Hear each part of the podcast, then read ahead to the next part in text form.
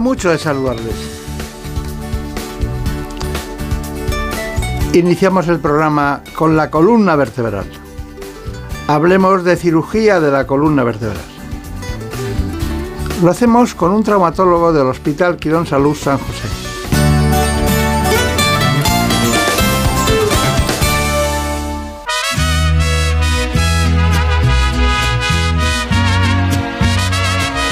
Como siempre está con nosotros Marta López Llorente. Y también, como no, en la dirección técnica José Luis López. Desde el día en que te miré, ibas bien acompañada, ibas con el de la mano, de repente te reías, de reojo me mirabas. Iniciamos el espacio con este informe. En buenas manos. El programa de salud de Onda Cero. Dirige y presenta el doctor Bartolomé Beltrán. La columna vertebral proporciona soporte estructural al tronco y rodea y protege la médula espinal. Además, aporta puntos de unión para los músculos de la espalda y para las costillas. Para permitir el movimiento, la columna vertebral tiene que ser flexible.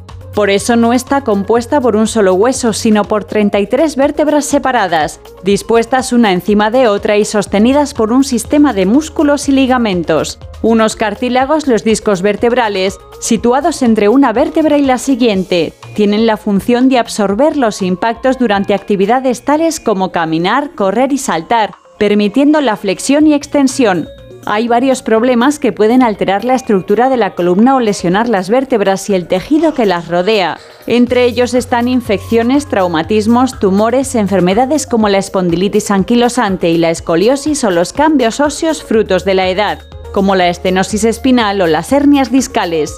Estas enfermedades provocan dolor cuando se presionan la médula o los nervios y también pueden limitar el movimiento.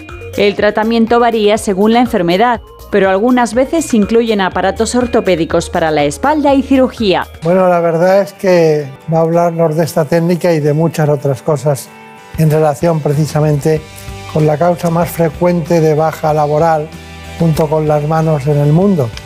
Por eso los traumatólogos y ortopedas tienen tanto interés en conocer los últimos avances y se pasa la vida aprendiendo nuevas técnicas quirúrgicas. Bueno, hoy está con nosotros alguien que no es un nombre habitual, pero nació en Madrid, el Geadi, el doctor El Geadi. Bueno, el doctor El Geadi es alguien que le preocupan mucho estas cosas y ha ido avanzando, dando clases en distintos países del mundo. Pero a mí me gustaría que nos contara eso de la torre endoscópica, el Rigo Spine. ¿Qué es eso? Bueno, en realidad es un, es un elemento es una herramienta que utilizamos en, las cirugías y nos permite eh, integrar las imágenes mm, durante una cirugía, tanto de la resonancia como de la propia cirugía que estamos realizando en ese momento, eh, como de las imágenes del navegador en tiempo real. Entonces, integramos todas esas imágenes de tal modo que toda la información sobre ese paciente en tiempo real la está viendo el cirujano y eso le da pues tanto el punto de acceso en tiempo real. Sí, es decir, está constantemente, en, sabe perfectamente qué puntos está tocando, en qué, relación, o sea, en qué zona relacionada con los nervios, la médula o el tejido blando está en cada momento, en cada instante. Y eso mejora la efectividad de la cirugía, reduce los tiempos y la seguridad para el paciente sobre todo. Claro, claro. O sea que estamos aquí en pacientes que usted une la radiografía, la resonancia, la endoscopia, todo junto en una pantalla. Eso es. Es difícil eso, ¿no? Sí, la verdad es que es, hace cinco o seis años sonaba algo muy lejano, muy difícil de conseguir y hoy se ha conseguido integrar y afortunadamente somos los primeros en tener ese tipo de torre y tecnología en nuestro quirófano. Dígalo, dígalo. Si lo digo yo parece aquí que estamos publicitándole. Es el primer caso que tienen en España Eso es. de esta tecnología. Efectivamente. Y bueno, y es muy curioso, pero han estado ustedes en muchos sitios, pero me sorprende que, ¿qué pasa? ¿Que es muy cara? Bueno, en parte necesitas primero tener una trayectoria en la cirugía endoscópica y tener, digamos, una, una cantidad de casuística hecha, digamos, importante para poder eh, dar el paso y hacer una inversión de ese calibre eh, para que además, eh, digamos, puedas usarla y puedas necesitar un navegador, la complejidad de los casos requiera la integración de imágenes, porque si utilizas casos sencillos o los casos o no tienes una casuística endoscópica muy, muy importante, realmente no le sacas el partido o no sabes usarlos, como quien tiene un navegador y nunca ha usado navegación. Entonces, no le das el uso que se merece ese tipo de tecnología.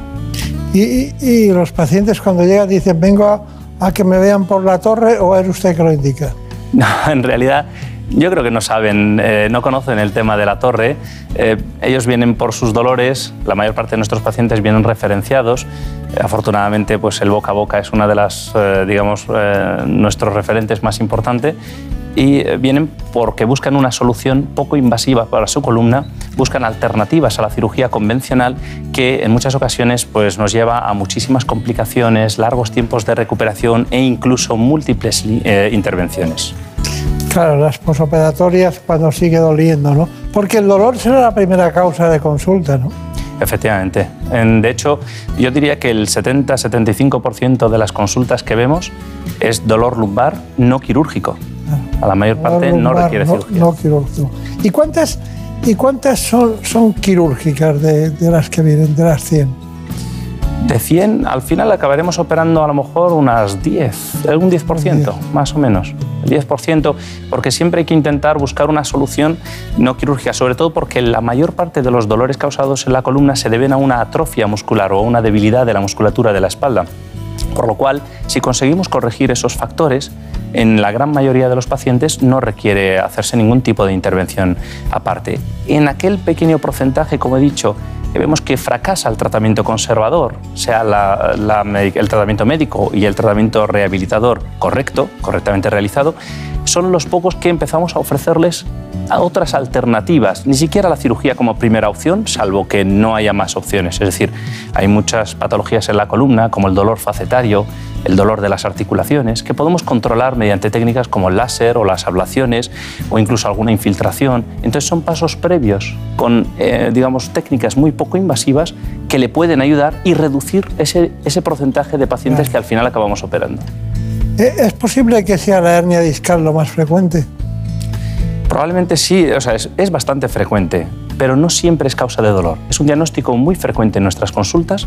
En ocasiones vienen incluso catalogadas de protrusiones discales, pero diría que la causa más frecuente o los pacientes que más operamos actualmente son estenosis de canal, que ya son un nivel complejo. Pero cuando son mayores, claro. Efectivamente, sí. Sí, sí. Pero las hernias discales no todas son quirúrgicas, vemos muchísimas, pero se operan muy pocas porque se operan las que lo necesitan de verdad.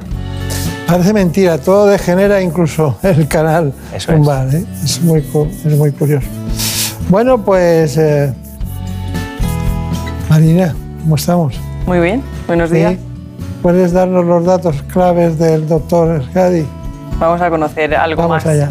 Hoy nos acompaña, como habrán visto, el doctor Hassan El Geadi. Es traumatólogo y está especializado en cirugía endoscópica de columna vertebral. Es jefe de servicio de los hospitales Quirón Salud San José y Quirón Salud Valle de Lenares, además de ser fundador y director tanto de la clínica El GEADI como del Instituto de Cirugía Avanzada de Columna. También ejerce como instructor internacional impartiendo cursos aquí en España y en Alemania. Bueno, son muchas cosas las que le preguntaría, pero tengo un amigo que se ha operado varias veces porque la primera no fue bien, luego una segunda yo tengo la sensación de que cuanto más veces te operas, peor. Estoy hablando de hernia discal. Sí, eh, depende un poquito del caso, depende de la rehabilitación que hagan en el posoperatorio y obviamente de la técnica quirúrgica. Cuando la técnica, cuanto más eh, agresiva es, más probabilidad hay de, que haya complicaciones. En muchas ocasiones no es la misma patología inicial que tenía, sino que a medida que vamos, eh, digamos, afectando a los tejidos blandos que rodean la zona quirúrgica, pues vamos generando nuevas patologías o se va complicando con nuevos elementos que requieren atención quirúrgica. Eh, una hernia discal sencilla la podemos tratar pues, con muchísimas técnicas, entre ellas nuestra técnica mínimamente invasiva, Pero si usamos técnicas abiertas y tenemos que hacer una ventana algo más grande, estamos afectando a las articulaciones. Si afectamos a la articulación, generamos cicatrices y posiblemente inestabilicemos algo la espalda. Por lo cual, si no dirigimos muy bien la rehabilitación, ese es un caso, por ejemplo, que acabará en una artrodesis, y es que es una fijación de la Claro. Y de ahí progresivamente, porque la artrodesis ya son cicatrices, a veces requieren más de algún gesto, no necesariamente intervención, gesto o procedimiento para aliviarle dolores, pero muchas veces está relacionado con la propia cicatrización y la destrucción de tejidos blandos a la que sometemos, digamos, el cuerpo del, del paciente. Claro, había notado también que en muchas ocasiones la artrodesis, que es, por decirlo, un- un- una línea en la que ustedes utilizan diferentes elementos ¿no? Para hacerla más fija, que, que cuando se quita una artrosis es un error, ¿no? Y cuando se pone también. La artrodesis, Cuando se pone y va bien es buena, pero cuando se pone y va mal, eh, eh, quitarla es una señal inequívoca de que algo, ¿no? Bueno, a veces se retiran, dependiendo Sí. de por qué se haya puesto esa artrodesis. En algunas fracturas, por ejemplo, se pone temporalmente y luego se retira a modo de fijador externo o a modo de elemento de soporte transicional mientras eh, cicatriza o consolida esa fractura que tenemos a nivel de columna. Pero es cierto que la mayor parte de las artrodesis, efectivamente, cuando se hace, la intención es que sea permanente y se quede ahí el material, no retirarlo. Si se retira es porque ha habido alguna complicación o ha habido algún rechazo al material o alguna alteración en la posición, por ejemplo, de los tornillos, que puede obligar al cirujano a tomar esa decisión de retirarlo. Casi siempre cuando lo retiramos ponemos algo aparte, o sea, ponemos eh, ma- material que lo supla o cambiamos el abordaje y quitamos esos tornillos y accedemos a otro lado, por otro lado a la columna para estabilizarla. Un follón, ¿eh? Está la- usted metido cada día en un lío importante. Pues la columna no es fácil, ¿eh? es, es- hay que estudiarla, hay que darla mucho mimo, mucho cariño, estudiar cada caso independiente e intentar, con todos los elementos que tenemos de diagnóstico y exploración clínica y escuchar al paciente, que para mí es fundamental, escucharle y ver de qué se queja exactamente, porque a veces podemos llegar a, pecar de perder un poco el, el speech del paciente y centrarnos mucho en las imágenes. Las imágenes pueden necesitar cirugía, pero el paciente no necesitarlo. De ahí que integrando todos esos elementos me parece algo fundamental para poder abordar ese caso concreto y resolver el problema de manera definitiva. Bueno, yo no sé por qué tenía la impresión de que usted era jordano y, es de Madrid, claro. Eh, pero su familia de dónde procede? Mi familia es de origen palestino. Somos eh, específicamente de Gaza. Mis padres son originarios de Gaza. ¿Y, y sus padres qué, qué- qué- qué hicieron? ¿A qué se dedicaron? ¿A la medicina o...? No, mi padre es eh, profesor, en la- bueno, ahora ya está jubilado, pero es profesor en la Universidad Autónoma de Madrid y se dedica a las letras. Es- está en el- estaba en el Departamento de Filosofía y Letra. Nada que ver con la medicina. Ya, no. Es, es curioso. Bueno, tenemos un informe. Nosotros, lo que usted ha dicho, más algunas, eh, algunos elementos, ¿no? Que viene bien saber, queremos conocer la patología global de, de lo que es la columna vertebral. Bueno, tengo datos que dicen que hasta el 80% de la población tendrá dolor lumbar alguna vez en su vida. Pero ¿qué es más frecuente? La parte cervical, la parte lumbar. ¿Qué zona es la que usted tiene más incidencia de consulta? Pues la causa más frecuente de consulta sin duda es la columna lumbar. Pero sorprendentemente en los últimos años, y yo creo que viene motivado por el uso de los móviles y las tablets, estamos viendo un aumento de la patología cervical por la posición eh, del cuello, por la posición de la cabeza. No hay más que mirar en, en el tren o en la calle cómo vamos todos, mm, pendientes del móvil, con una posición que fuerza mucho la flexión anterior del cuello, sobrecarga la musculatura, sobrecarga los discos y sobrecarga los ligamentos de los que hemos estado ahora mismo hablando. Entonces eso ha hecho que la incidencia en patología cervical haya aumentado, pero definitivamente lo que más vemos siempre es, es lumbar. La gente tarda en ir, ¿no? Yo creo que cada vez somos más conscientes, o sea, cada vez la gente es más consciente de que eh, tiene que consultar pronto eh, cuando hay dolores, pues mm, lo ideal es esperar uno o dos días, ver si se mejora o no. También la naturaleza del dolor manda mucho, pero somos más conscientes, consultamos cada vez más, más pronto. Y eso, un diagnóstico precoz y coger las cosas a tiempo, nos permite incluso a veces orientar al paciente sin tener que hacerle absolutamente nada, simplemente orientarle por el buen camino. Está bien.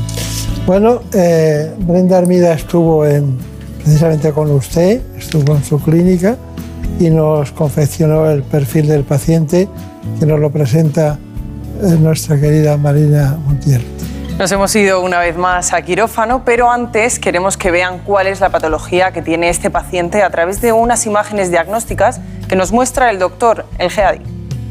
El caso de hoy es el caso de una paciente en los 40 años de edad, eh, joven, deportista, activa, y sufre de repente un dolor agudo que va en progresión y va aumentando, que ha fracasado con ella tanto el tratamiento médico como el tratamiento rehabilitador y tras hacer una valoración global del, caso clínico con las pruebas de imagen hemos visto la necesidad de hacerle una pequeña cirugía para resolver el caso. Eh, su caso es una hernia discal entre la cuarta vértebra lumbar y la quinta que no es de tamaño grande, es muy pequeñita, pero justo está localizada en la zona donde pasan tanto la rama saliente como la pasante y eso le está produciendo un intenso dolor en la parte posterior de la pierna que alcanza en algunas ocasiones la planta del pie. Tras valorar las diferentes opciones que tiene, se ha decidido por una cirugía completamente endoscópica por un abordaje interlaminar en la cual vamos a hacer una incisión de unos 3-4 milímetros aproximadamente a nivel de la piel y accederemos mediante una cámara directamente al nivel, a la zona de trabajo, en el lado izquierdo, para retirarle la hernia, sellar el disco y en teoría con eso se liberarían las estructuras neurológicas y ya con eso finalizaría el proceso de dolor que presenta la paciente. Bueno, eh, tengo un interés muy especial en, en el asunto de la torre endoscópica y la intervención quirúrgica con lo que usted llama la torre de endoscopia, ¿no? y que es el, el Rixo Spice. Qué bien que la medicina esté tan diversificada en todos los lugares y en todos los sitios, ¿no? ¿No le parece interesante? Sí, la, la, verdad es que sí. Es, es una... Además, permite que en los diferentes hospitales cada cirujano haga una técnica.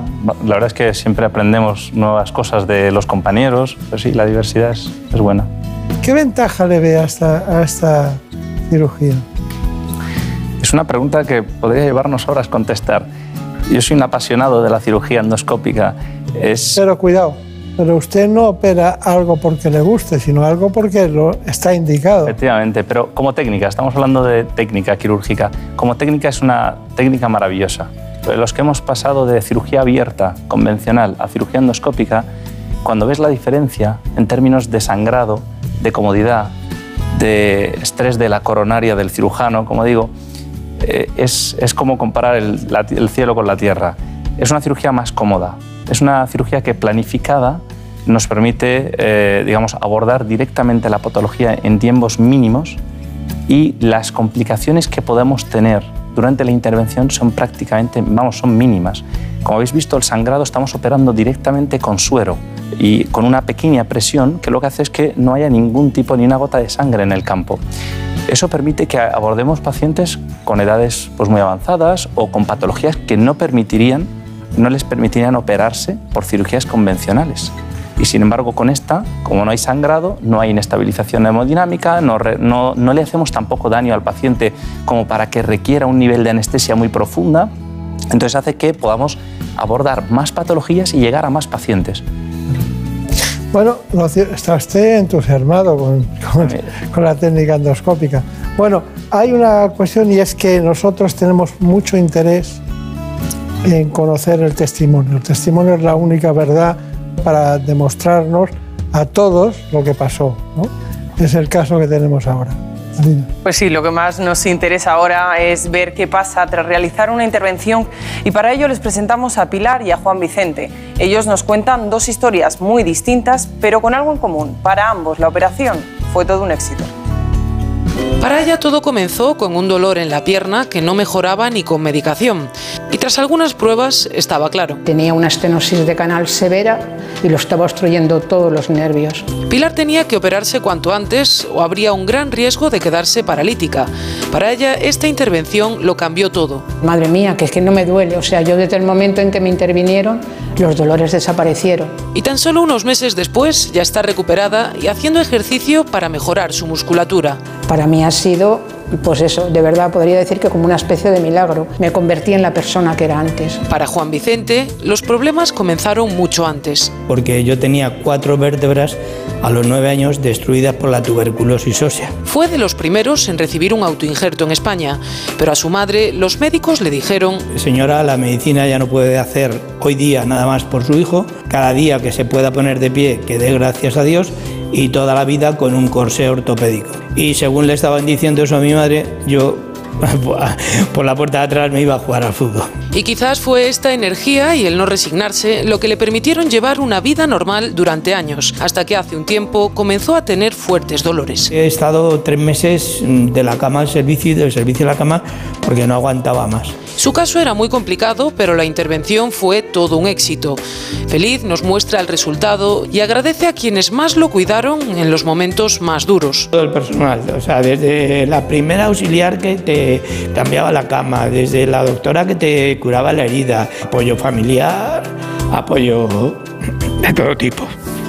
Porque gracias a ellos ahora puede recuperar su vida. Voy a decir, ahora estoy mucho mejor. Nosotros tenemos la métrica del programa, pero el caso, el caso de estos dos pacientes es muy ilustrativo, doctor Hadi, y es muy interesante el poderlo ver, porque esto explicado no, no tiene ningún sentido. Doctor Hassan El Geadi, cuéntenos desde Alcalá de Henares y otros lugares de la Comunidad de Madrid, está haciendo esta intervención que además eh, tiene el sello de calidad o la prioridad en toda España. Eh, ¿Me puede decir una, conclusiones de la hernia discal o de la columna en general, de sus patologías y eh, las conclusiones de su espacio? Sí.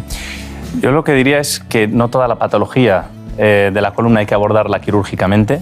A los pacientes siempre mm, me gusta que participen en el tratamiento que eh, siempre entiendan un poco la patología que tienen y que mucha de ella se puede resolver fortaleciendo la musculatura y haciendo un programa de rehabilitación correcto.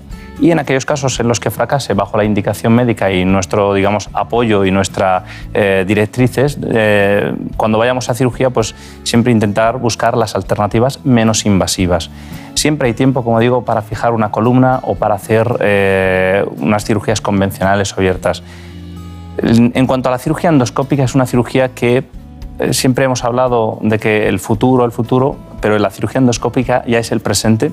Es una cirugía que minimiza los riesgos, que permite que podamos llegar a todos aquellos pacientes que por alguna patología o por edad se les contraindica unas cirugías convencionales, nos permite ser muy poco agresivos, nos permite una rápida recuperación, tanto para retorno a la actividad deportiva o al retorno a la, a la actividad laboral, o como hemos visto en nuestros pacientes, para hacer una vida tranquila, sin dolor.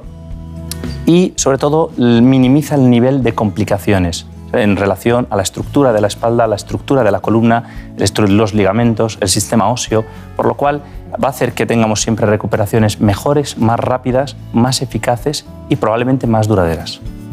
Bueno, pues ha sido un verdadero placer. Yo creía que era usted jordano, palestino, de algún lugar así, al final es de Madrid, trabaja en Alcalá de Henares, Quirón Salud, eh, un hospital importante con gente como usted, eh, especialistas que son verdaderamente jóvenes por el conocimiento que atesoran. Y la verdad es que me hubiera gustado leer todo su currículum, pero es imposible. Es imposible, ha estado en todos los lados, ha dado clases en Alemania, en todos los lugares de Europa y solo quería felicitarle y saber que aquí tiene su casa siempre. Muchas, gracias. Muchísimas gracias. En buenas manos. El programa de salud de Onda Cero. Dirige y presenta el doctor Bartolomé Beltrán.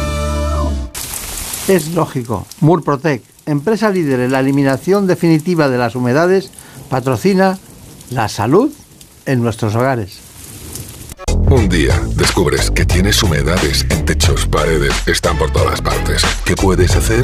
Llama a Murprotec. Llama al 930 1130 o entra en murprotec.es. Si con las humedades te las tienes que ver, ¿qué puedes hacer? Llama a Murprotec. 930 1130. Murprotec. Cuidando tu hogar, cuidamos de ti. Mira, tenemos que hablar.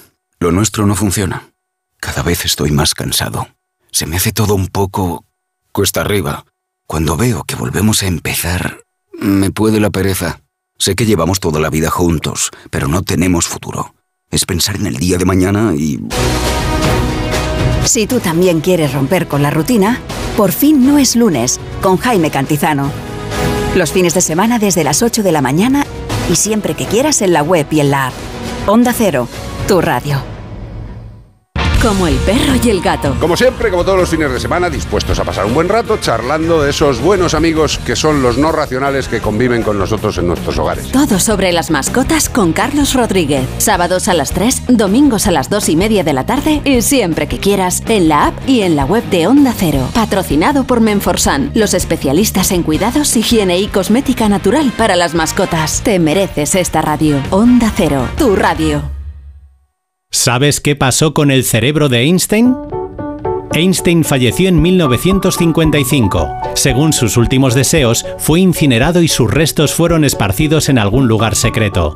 Pero pocos saben que durante la autopsia el patólogo Thomas Harvey extrajo su cerebro y lo cortó en 240 trozos. En 1998, Harvey y otros científicos devolvieron los restos que tenían, a excepción de 24 piezas que podrían estar actualmente en cualquier parte del planeta.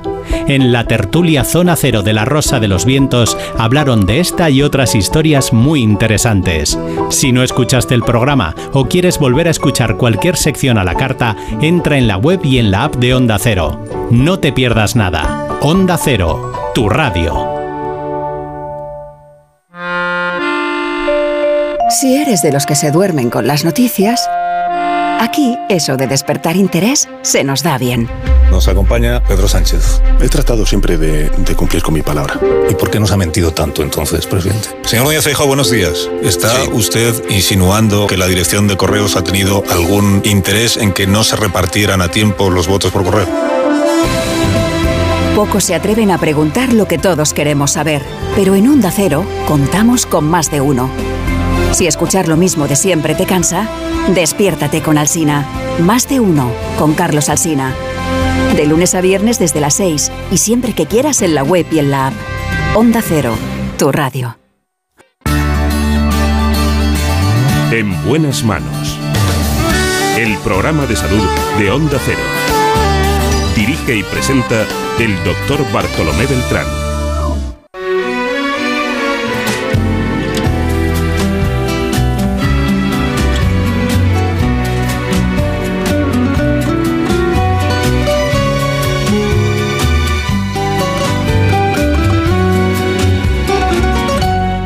Desde que estuve niña en La Habana, no se me puede olvidar.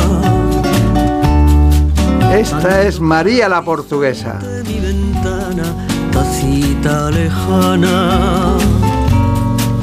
Aquella mañana pude contemplar las olas de la caleta que es plata quieta rompían contra Le vamos a dedicar esta canción al doctor Pedro Hidalgo.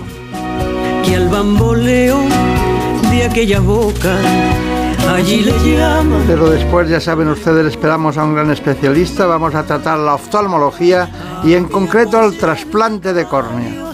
Lo hacemos con el doctor José Manuel Sandoval. Sonaban por la alameda por puerta tierra y me traían ahí tierra mía Así que nos vamos a Málaga. el mismo son el son de los puertos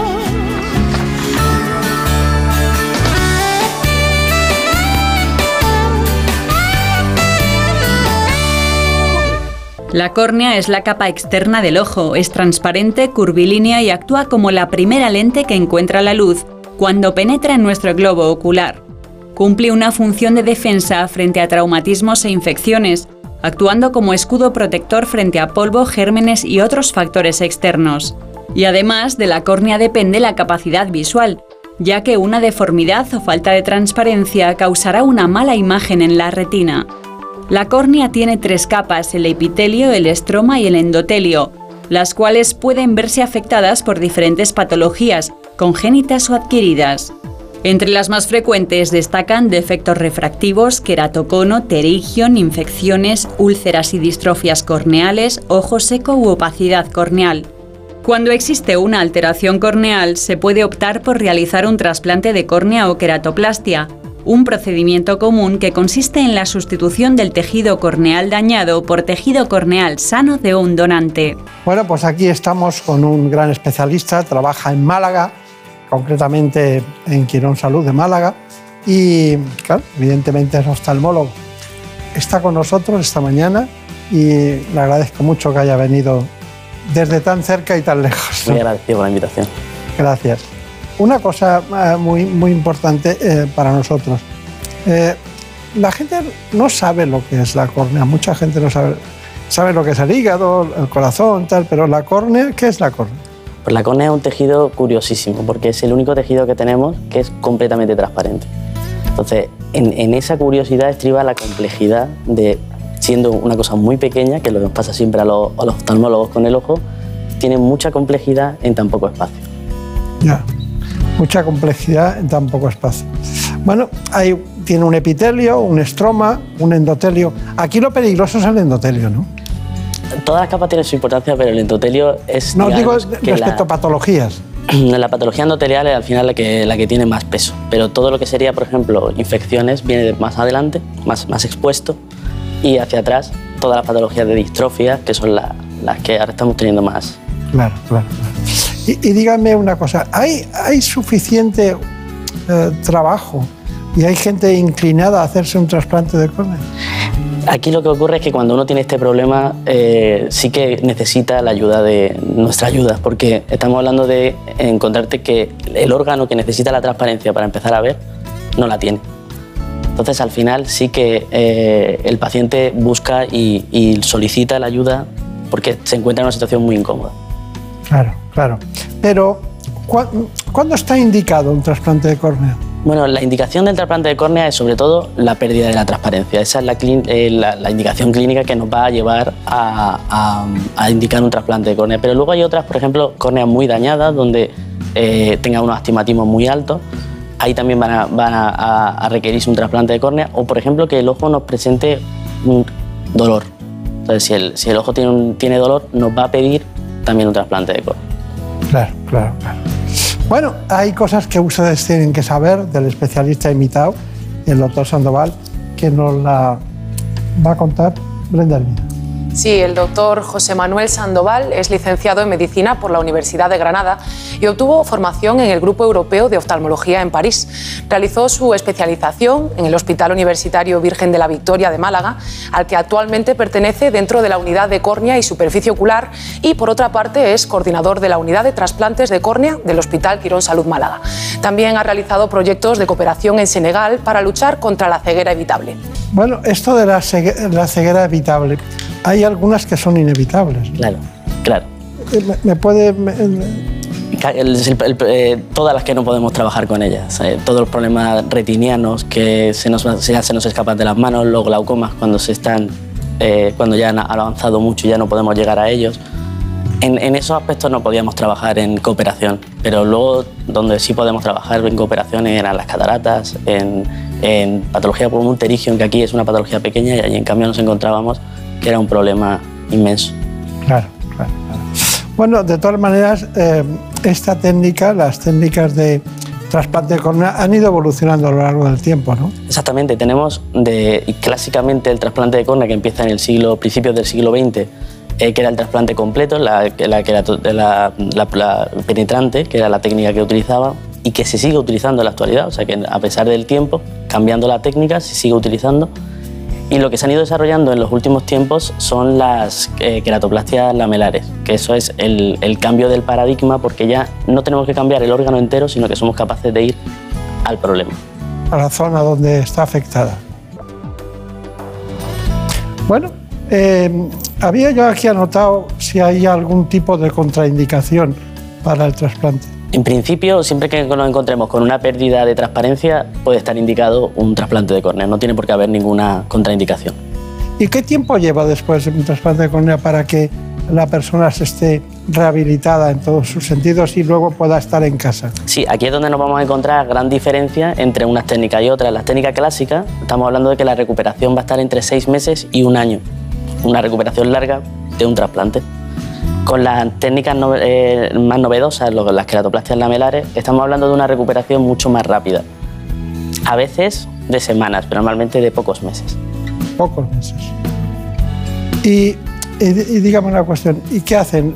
¿Los dos a la vez o uno primero y uno después? Ge- Generalmente suelen ser problemas muy importantes y vamos siempre a por un ojo para, para tenerlo solucionado. Pero hay pacientes, aquí no podemos encontrar toda la casuística de... Claro, claro, en todos los sentidos. Claro. Todos los sentidos. Bueno, son muchas cosas, pero nosotros queremos hablar de todas, ¿no? Tenemos información sobre cirugía de trasplante. Vamos allá. En primer lugar, vamos a quirófano para ver una cirugía en la que se utilizará primero el láser. Se trata de un trasplante de córnea en un paciente que sufre distrofia de Fuchs, un problema que afecta al endotelio. Veamos cómo se recambia este tejido por uno nuevo procedente de un donante. Bueno, vamos a comenzar con el procesado de la córnea. Vamos a sacar el injerto que luego vamos a introducir al paciente y a comprobación de que todo está en orden. Ahora vamos a comenzar el proceso de la cirugía del paciente. La cirugía comienza eh, quitándole la destemet y el endotelio enfermo al paciente. Primero hacemos un primer marcado de ese tejido con el láser de femtosegundo. Ahora ya vamos viendo las capas de la córnea y vamos a seleccionar a qué altura va a llegar el láser en el corte. Podemos terminar esta parte del proceso y ahora vamos a pasar al quirófano, eh, que es la parte que no te va a enterar nada porque va todo dormido. ¿vale? Bueno, ahora vamos a realizar las maniobras para extraer el tejido previamente tallado y colocar el tejido que hemos preparado de donante para sustituirlo. Ahora ya hemos marcado, hemos teñido el, el endotelio donante, que es el que va a sustituir al, al endotelio que acabamos de retirar. Ya tenemos el tejido en el inyector y ahora lo que vamos a hacer es introducirlo dentro del ojo. Entonces lo vamos a introducir en la cámara anterior y va, va- va a sustituir al que hemos ido retirando en el paso anterior. Bueno, ya, ya podemos apreciar en, en la tomografía, en la OCT, que el injerto está en posición y ahora vamos a proceder a, a pegarlo con aire. Y ahora hemos realizado la introducción del aire y ya se ha aplicado el injerto en pues, la posición que queríamos. Y con esto damos por finalizada la intervención. Ha quedado perfecto. Bueno, está bien. Eh, ahora me contará cómo lo, cómo lo ha visto usted, pero eh, mis datos indican que la distrofia de Fuchs es más frecuente en mujeres, ¿no?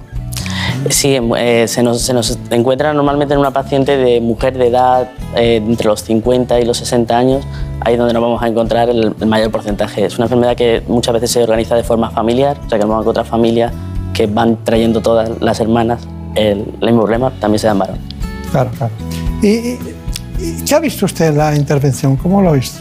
Es el, el- el cambio de, de la técnica, es decir, comenzábamos con una... Esta, hace muy poco eh, la, la única solución que teníamos era hacer el trasplante de córnea completa y ahora pues encontrarnos ya trabajando con, con un láser, trabajando con mucha precisión y siendo capaces de cambiar un tejido tan fino eh, con una técnica que, que tiene su complejidad pero se va, se va cogiendo cada vez más, más, eh, de- más precisión.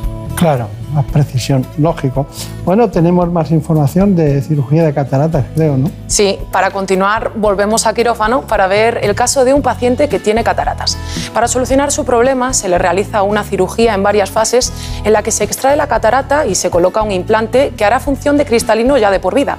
Esto le devolverá la visión tanto de lejos como de cerca. Ahora vamos a empezar la cirugía y vamos a empezar haciendo docking, que es fijar la postura del paciente para que el láser pueda trabajar. Ahora vamos identificando estructuras, tenemos la córnea, tenemos el cristalino. Primero nos está marcando la, superficie anterior del cristalino, que es donde vamos a, a realizar la casuloresis. El láser de 100 segundos realiza el corte, así termina el primer paso.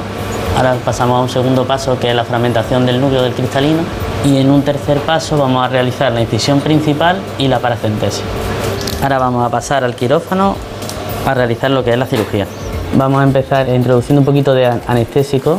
Ahora introducimos un gel que nos mantiene la estructura en la misma posición mientras trabajamos. Ahora el tratamiento del láser lo aprovechamos para tener aquí ya realizada la apertura anterior del cristalino, que sale así. Separamos el núcleo de la corteza y ahora comenzamos con la extracción del cristalino. Este proceso se llama facomulsificación y ahora con, ayudándonos de ultrasonido vamos a pulverizar el núcleo para poder aspirarlo. Ya hemos fracturado el cristalino aprovechando el pretratamiento que ha hecho el láser, con lo cual hemos utilizado muy poca energía para realizarlo. Vale, ahora vamos a hacer la introducción de la lente para que se vea que entra plegada y cómo se abre.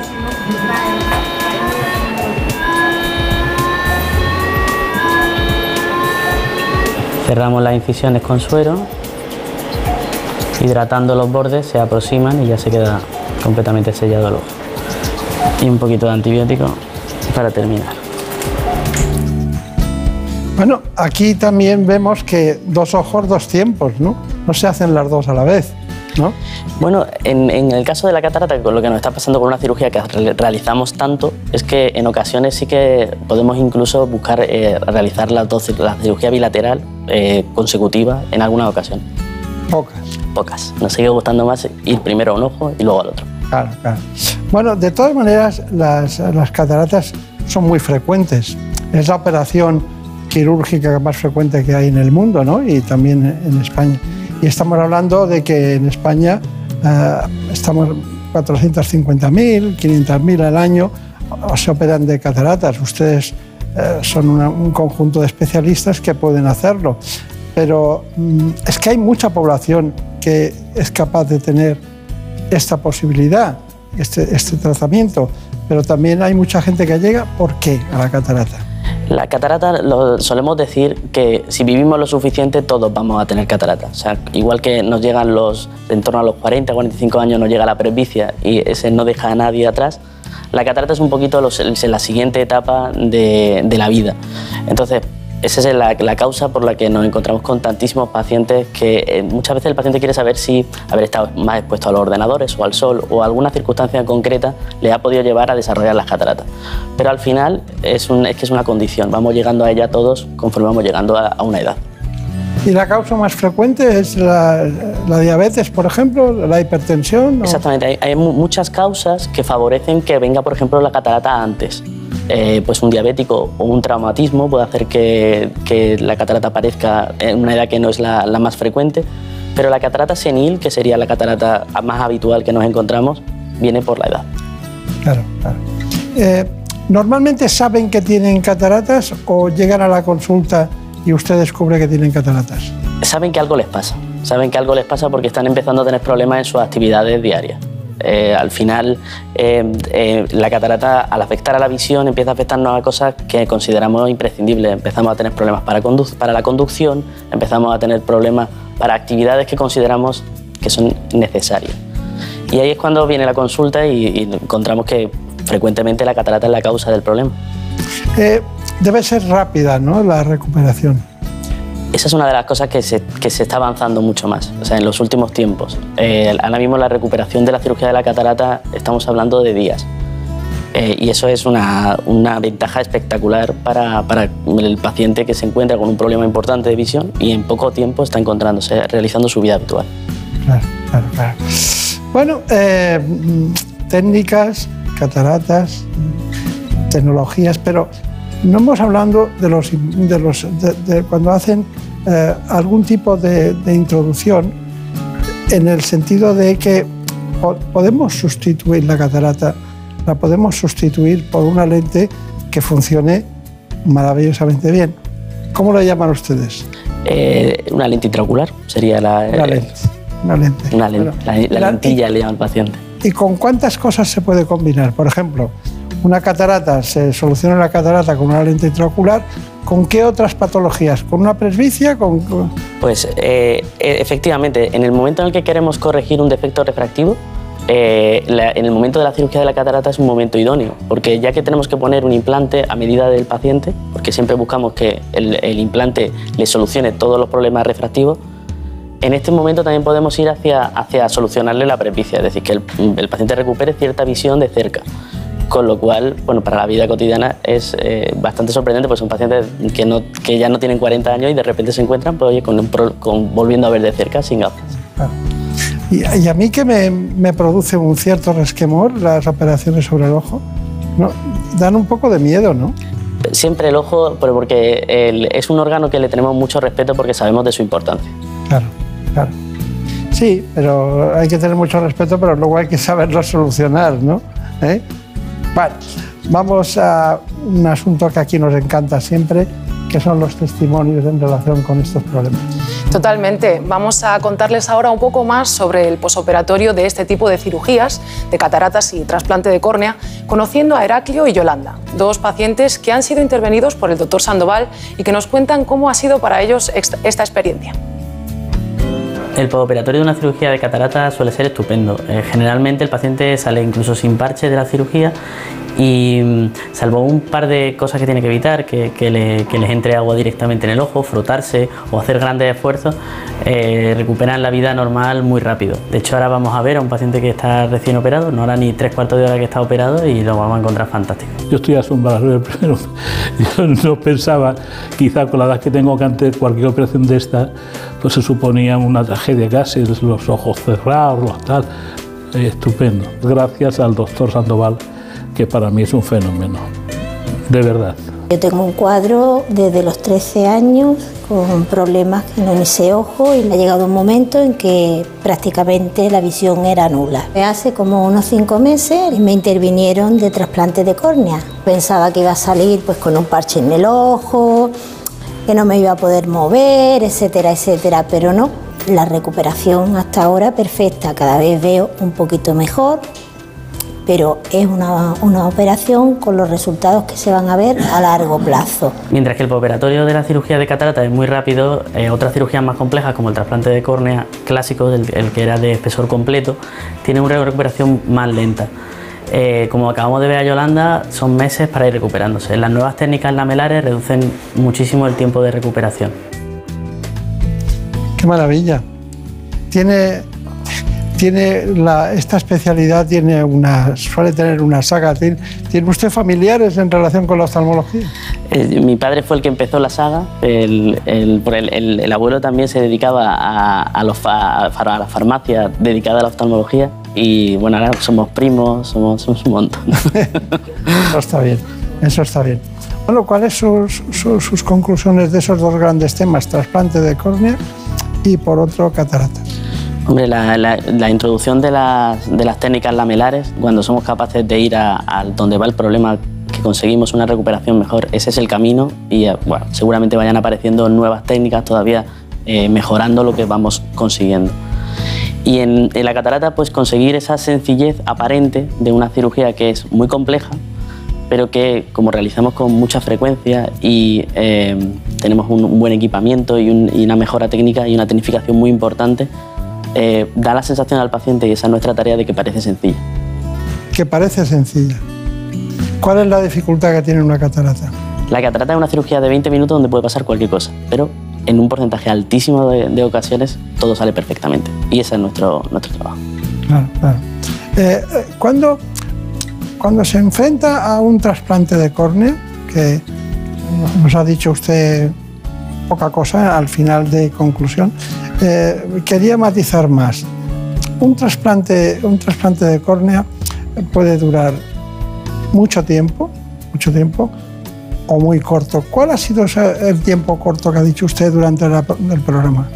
El tiempo de recuperación más, breve, eh, pues yo he tenido un paciente que en una semanita estaba recuperado de su cirugía. Eso son casos, igual que eh, generalmente cuando enfrentamos una- un paciente con- para un trasplante de córnea, es un paciente con un problema visual muy importante que le está afectando a su vida a todos los niveles. Y de repente consigue, a, a través de la transparencia, que, que su visión vuelva. Y una larga rehabilitación visual. Esa es lo que generalmente nos encontramos, el paciente medio. Claro, claro. Ustedes cuentan también, me imagino, con eh, el apoyo de la, de la medicina interna de la, de- para patologías determinadas que son muy concluyentes a la hora de valorar una catarata, ¿no? Eh, el, eh, cuando cuando ¿Qué nos- hacen ustedes cuando tienen una catarata como consecuencia de una diabetes? Tra- Tratarán también la diabetes, ¿no? Correcto, o sea, el- el- somos médicos Eh, y a- aunque tenemos una especialidad que mm, el ojo parece que estu- estuviera fuera del cuerpo, casi todo lo que pasa en el ojo es consecuencia de lo que pasa en el resto del cuerpo. Eh, el trato con los internistas y con los reumatólogos, por ejemplo, en, en los casos de uveitis es frecuentísimo. Y si encontramos a través de la retina, muchas veces es la puerta, es la ventana que da el, orga- el- el sistema, vis- el- el sistema nervioso central y muchas veces nos encontramos una hipertensión o una diabetes explorando un fondo de ojo. Está muy bien. Pues muchísimas gracias por haber venido de Málaga, que tenga mucha suerte y que la saga continúe como, como está. Muchas gracias. Un placer.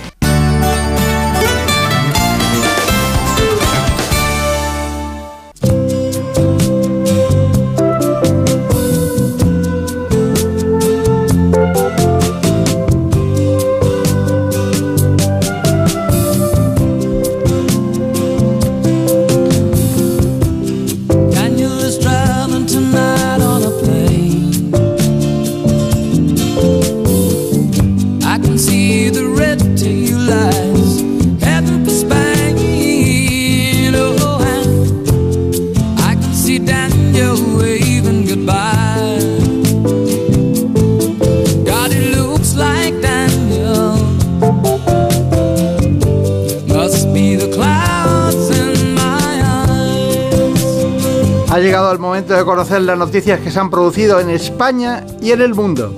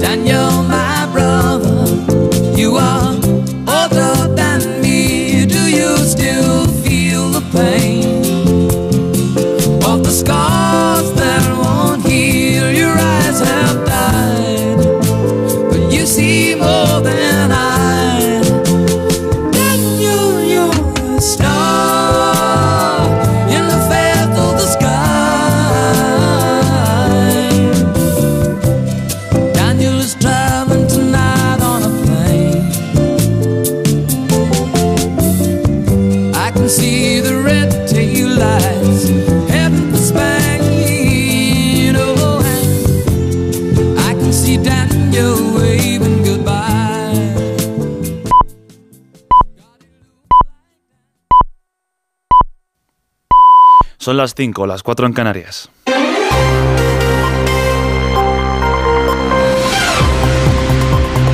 Noticias en Onda Cero. Buenas noches. Ayer en todo el país se dieron las manifestaciones del 25N, Día por la Eliminación de la Violencia de Género, una jornada que ha tomado las calles en el que se ha clamado por el cese de los asesinatos de mujeres a mujeres. 2023 ha sido un año marcado por el aumento de agresores de menores de edad y víctimas, que ya son 52. En la manifestación ha estado Ana Redondo, la ministra de Igualdad, que ha pedido unidad en el feminismo. Reivindico la unidad, reivindico esa melodía de fondo feminista profundamente fuerte y alto que se escuche y da un poquito lo mismo donde nos manifestemos, pero mi respeto absoluto a todas las movilizaciones que se van a hacer a lo largo y ancho de nuestra España feminista. Podemos se ha desmarcado de la manifestación matutina con las ministras del PSOE y convocó otra donde en representación de Sumar estuvo la ministra de Juventud e Infancia Sira Rego. En otros asuntos, a las dos y media de la madrugada, Hamas ha liberado a cuatro rehenes más tailandeses que se suman a los 13 israelíes de ayer. El intercambio se produce después de que el gobierno de Israel haya liberado a 39 presos palestinos. 33 son menores de edad y 6 son mujeres. Es el segundo día de tregua que ha estado marcado por la incertidumbre. El intercambio se ha paralizado durante unas horas en las que el trato ha estado cerca de romperse por completo. La milicia islamista acusaba a Israel de incumplir con el trato al no cesar las hostilidades y no dejar entrar la ayuda humanitaria. Los principales mediadores, Qatar, Egipto y Estados Unidos, salvaron el acuerdo in extremis para la entrada de comida y medicamentos en el norte de la franja, la zona más golpeada de Gaza. Además, el ministro de, de Asuntos Exteriores de Israel, Eli Cohen, ha vuelto a atacar a España después de que jamás agradeciera el posicionamiento de Sánchez frente a la barbarie israelí. Cambiamos de asunto. En el País Vasco ya conocemos quién será el candidato para el Endacari por el PNV, después de que el Partido Nacionalista prescinda de Íñigo Urcullu. Y Manuel Paradela es el elegido, un aspirante más joven, sin mucha trayectoria política para las próximas elecciones vascas. Concha Robarrena. Y Manuel Pradales, actual diputado vizcaíno de Infraestructuras de 47 años e imagen, dice Ortuzar, de una nueva generación que pilote el futuro incierto. Que es el momento adecuado para desde la más que satisfactoria base que deja el Endacari Urcuyu y su gobierno, abrir el camino a una nueva generación que sea capaz de pilotar las instituciones vascas e impulsar nuestro autogobierno en la próxima década en unos tiempos políticos con tantas incertidumbres como oportunidades para nuestro pueblo. Serán las bases ahora las que refrenden la candidatura de Imanol Pradales, algo que se da por hecho y todas las miradas a partir de ahora en la fecha de las elecciones autonómicas vascas, marzo o junio. La decisión la tomará el todavía lendakari Íñigo Urkullu. Otro político sobre el que se despejaron las incógnitas fue el de Salvador Illa, quien ha anunciado que se presentará nuevamente para primer secretario del PSC. Dice ella que ahora toca gobernar Cataluña y pasar página. Hace no tantos años era corriente escuchar en Cataluña, ahora no toca, ahora no toca eso, ahora no toca aquello, ahora no toca, ahora no toca. Nosotros decimos que ahora toca, ahora toca Cataluña y que ahora toca que Cataluña gire página a 10 años perdidos. A 10 años perduts. En Aranjuez, la Federación de Asociaciones de Radio y Televisión ha premiado al director de Más de Uno, Carlos Alsina, con la Antena de Oro, una gala donde el periodista se ha acordado de alguna de sus influencias que estaban allí presente. Carlos Alsina recibió la antena de oro en atención a su trayectoria radiofónica y por ser la voz de las mañanas en Onda Cero. Es que yo no puedo, yo me dedico a la radio, yo no puedo subir a este escenario teniendo aquí a Iñaki, teniendo aquí a García sin decir algo. Venga, venga, venga. Sin decir que hoy me estoy acordando de Luis del Olmo, que no nos puede acompañar, y me estoy acordando de la primera vez, de la presión que yo sufrí la primera vez que entré en un estudio de radio donde estaba Luis, porque Luis es enorme y yo me veía muy pequeñito ahí, muy ignorante, ¿no? Y Luis era el capitán de un portaaviones. De la primera vez que pude estrecharle la mano a Iñaki Gabilondo, que dije, pero si es de verdad, me ha, saludado a mí, Iñaki. Y de la primera vez que José María García entró en un programa mío. Antenas de oro que también se entregaron en las categorías de televisión recibieron entre otros Cristina Pardo y El Hormiguero.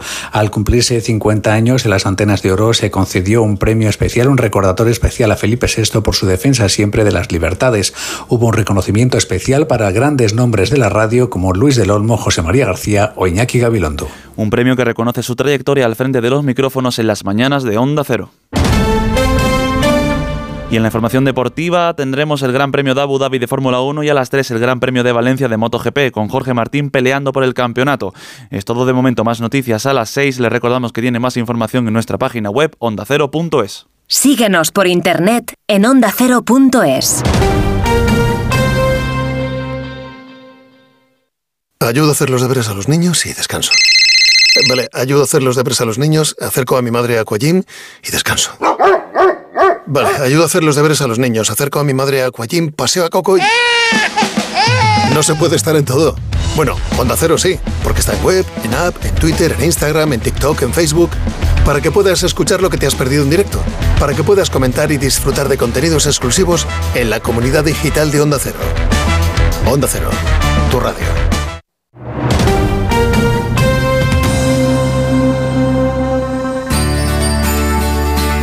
En buenas manos.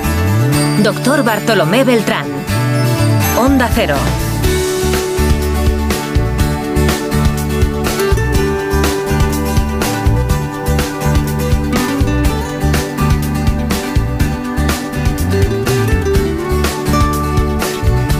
Y ahora en la segunda parte del programa vamos con la psiquiatría. Lo hacemos con el doctor, que en este caso es una mujer, Pilar Sierra. Vamos a tratar el trastorno bipolar. Lo hacemos con esta psiquiatra del Hospital Universitario La Fe de Valencia.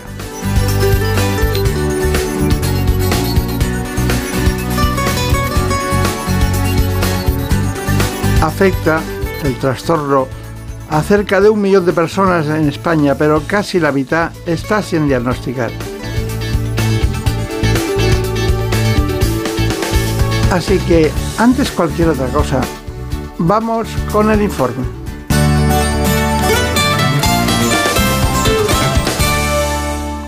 El trastorno bipolar, antiguamente llamado psicosis maníaco-depresiva, es una enfermedad mental caracterizada por una alteración del estado de ánimo, con alternancia o combinación de los episodios maníacos, en los que la persona se siente eufórica, y depresivos, en los que reina la apatía y una profunda tristeza. España, con cerca de un millón de personas afectadas, es líder en número de pacientes, aunque solo están diagnosticadas 300.000.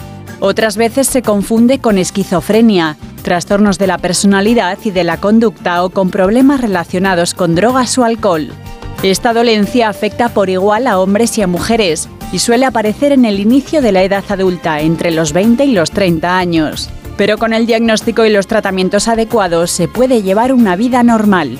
Lograr una detección correcta y precoz y luchar contra la estigmatización son los principales retos a los que se enfrentan tanto los profesionales como los afectados de trastorno bipolar. Muy bien, pues estamos eh, muy contentos, muy orgullosos de que esté con nosotros una de las grandes expertas españolas en un asunto muy importante que es el trastorno bipolar. Un millón de personas, la mitad está sin diagnosticar. Hoy conseguiremos que algunas le peguen con el codo y le digan, ves, tendrías que ir a la especialista en psiquiatría. Así está con nosotros la doctora Pilar Serrano. Bueno, eh, es muy fácil decir, es una alternancia entre periodos de manía y periodos que son normalmente eh, depresivos. Eh, solo por, por ponerlo sobre la mesa, eh, ¿cuándo se empieza a ver una persona normal? eh, tienen 25 años, eh, 28, empiezan a salir, eh, ella o él, ¿cómo pueden darse cuenta de que tiene un trastorno bipolar? Sí. Bueno, pues al principio eso es bastante complicado, eh, porque los inicios, los cambios conductuales del inicio de la edad de la adolescencia pueden coincidir con cambios propios de esa edad. Eh, pero los cambios se van haciendo más presentes y van generando más cambios conductuales. El trastorno bipolar realmente es una enfermedad mm, eh, crónica y es una enfermedad grave y está diagnosticada dentro de, bueno, en las, enfermedades, en las clasificaciones que utilizamos los psiquiatras para dividir las enfermedades mentales, está dentro de, de los trastornos del estado de ánimo. Es decir, eh, eh, insisto en ello porque se ha desvirtuado de algún modo el, el- el concepto de bipolaridad y por eso también es difícil el diagnóstico. Eh, Muchas veces de una manera coloquial hablamos de estoy bipolar, me ha cambiado el ánimo, es un bipolar y, entonces esto nos, nos dificulta el diagnóstico a los psiquiatras. Eh, por eso es importante señalar que un paciente con un trastorno bipolar tiene periodos de estado del ánimo. ¿no? Nosotros Eh, lo comentamos siempre a nuestros pacientes o, o a los estudiantes diciendo que, bueno, que todos tenemos épocas en las que el ánimo eh, va mejor y va peor. Días, eh, tenemos días buenos, días de hoy me levanto alegre, estoy más contento y otros días me pasa lo contrario. Pero ese es un malestar o un bienestar que no hay que tratar, ¿eh? porque Claro. eso es la vida, es inherente al sufrimiento de la vida humana y esto es otra cosa. Entonces se va a ver algo diferente en estos pacientes. Está usted hablando de, de una zona muy concreta del, del cerebro que es la zona límbica, ¿no? Exactamente. Sí. Y qué, y qué- qué curioso, ¿cómo se estudia la zona límbica? Claro. Eh, a ver, el estudio también es complicado. Estamos en una enfermedad complicada. Eh, nosotros lo explicamos también diciendo que el, trastorno bipolar tiene dos, dos causas, digamos. ¿no? Desde luego tiene un origen neurobiológico que precisamente se incide en la zona del sistema límbico, que es nuestro regulador de emociones, es como nuestro, nuestro termostato, que hace que nuestro ánimo pues, sea más o menos parecido. Eh, lo que ocurre es que eh, con un origen hereditario hay una disfunción neurobiológica de esa zona, la zona que regula las emociones, y, y tiene una base genética, una base que se está estudiando. Perdóneme que, que la interrumpa, pero lo de, si- siempre hay genética detrás. Siempre. Siempre. Siempre, siempre hay un origen endógeno. Endógeno. Endógeno, siempre hay una causa orgánica. ¿Y siempre hay padres, algún padre, algún familiar que lo ha tenido? A ver, es lo más habitual. De hecho, es una de las enfermedades eh, que más se heredan, de las enfermedades mentales que más se heredan. También hay que explicar que a veces puede aparecer por primera vez en una, en una familia. Pero cuando haces la historia, generalmente ha habido un padre, ha habido un abuelo. Claro. Eso sí. Bueno, eh, también me gustaría saber a qué edad se diagnostican, porque no es lo mismo Mm. un tipo de, de trastorno bipolar que otro tipo de trastorno bipolar. Hay algunos que se dan más en personas mayores, otro en personas de 30 a 40 años, según los datos que manejamos en el espacio, Mm. o quizás, eh, por ventura, hay unas formas que son mixtas. ¿no? Mm. ¿Qué me dice de esas tres? Claro. Eh, sí, eh, generalmente suele empezar, como he señalado antes, en la época de la adolescencia. Eh, lo que pasa es que tardamos en diagnosticarlo, por lo que comento, ¿no? porque ahí es, más complicado, porque a veces lo confundimos con, con la etapa de, pues, de- cambios conductuales. Y luego suele diagnosticarse en torno a los 20-30 años, ese es el periodo más frecuente de diagnóstico. Puede aparecer en personas mayores, también personas de 50, 60, pero ahí suele tener un, or- un origen orgánico y ahí que tenemos que ser muy insistentes en, en determinar si hay algo externo que está afectando también al cerebro o interno. ¿no? Pues hay- Claro. Hay que hacer una batería orgánica. O sea, puede aparecer en todas estas etapas de la vida. Está bien. Bueno, eh, ya ha hablado, ha contado parte de su experiencia, sus inquietudes, ha visto, ha visto, mu- ha abierto realmente muchos campos. Pero ¿quién es la doctora Pilar Sierra? Pues la doctora Sierra es doctora en medicina y realizó la especialidad de psiquiatría en el Hospital de la Fe de Valencia, el mismo centro en el que actualmente trabaja como responsable de la unidad de trastornos bipolares. Además, ejerce una amplia labor en proyectos de investigación sobre trastornos afectivos y es docente en la Universidad de Valencia. Gracias por acompañarnos, doctora. Muchas gracias. Bueno, eh, estos son datos que podríamos decir que son, son muy básicos, ¿no? Pero claro, eh, me gustaría saber si personas que tienen un trastorno bipolar, eh, porque hemos hablado de la depresión aquí, estamos en esa etapa de salud mental que hay que aprovechar desde el punto de vista científico, pero no que haya muchos, ¿no? Lo cierto es que personas que tengan un trastorno bipolar, algunas, es fundamental esto, se suicidan. Eh, em, ¿Qué porcentaje se suicida o cuál es? ¿Y en qué etapa están? Eh, pues es un tema también muy interesante. Ahora que estamos con la salud mental en primera línea y estamos insistiendo tanto en las campañas de suicidio, es una pregunta importante. Tiene una alta tasa también de suicidio y además puede ser en las dos fases.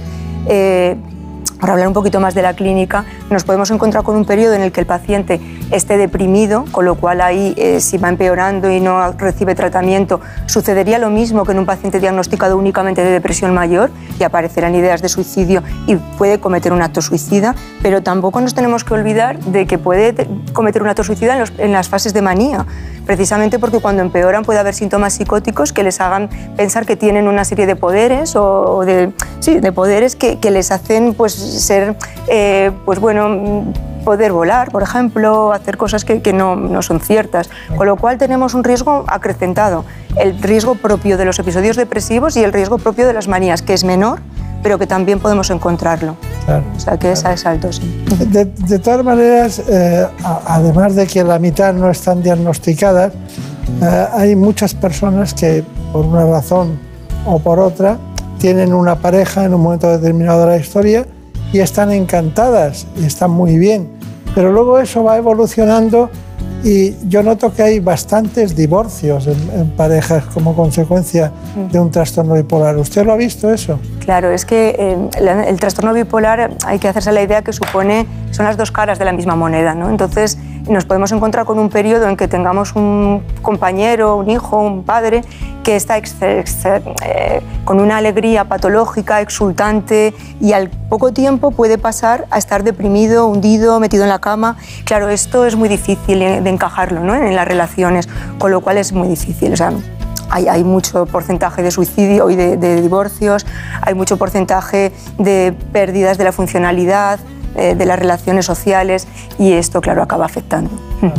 Parece que estamos hablando de algo que no es medicina. Nosotros hacemos todo tipo de trastornos y patologías. ¿no? Parece como si usted no tuviera herramientas, no tiene tratamientos. Luego iremos a ese tema. Luego iremos a ese Tenemos, tema. tenemos, sí. Y cada vez más. Y cada vez más, así que Pero hay algunos de ello, que sí. permanecen en el tiempo, desde 1800 y algo. Pero me gustaría saber, tengo aquí anotado eh, este tema que me interesa. ¿Por qué no están diagnosticadas la mitad de las personas? Uno de los principales motivos es el estigma, porque eh, no se acude al psiquiatra, eh, no, no se acude.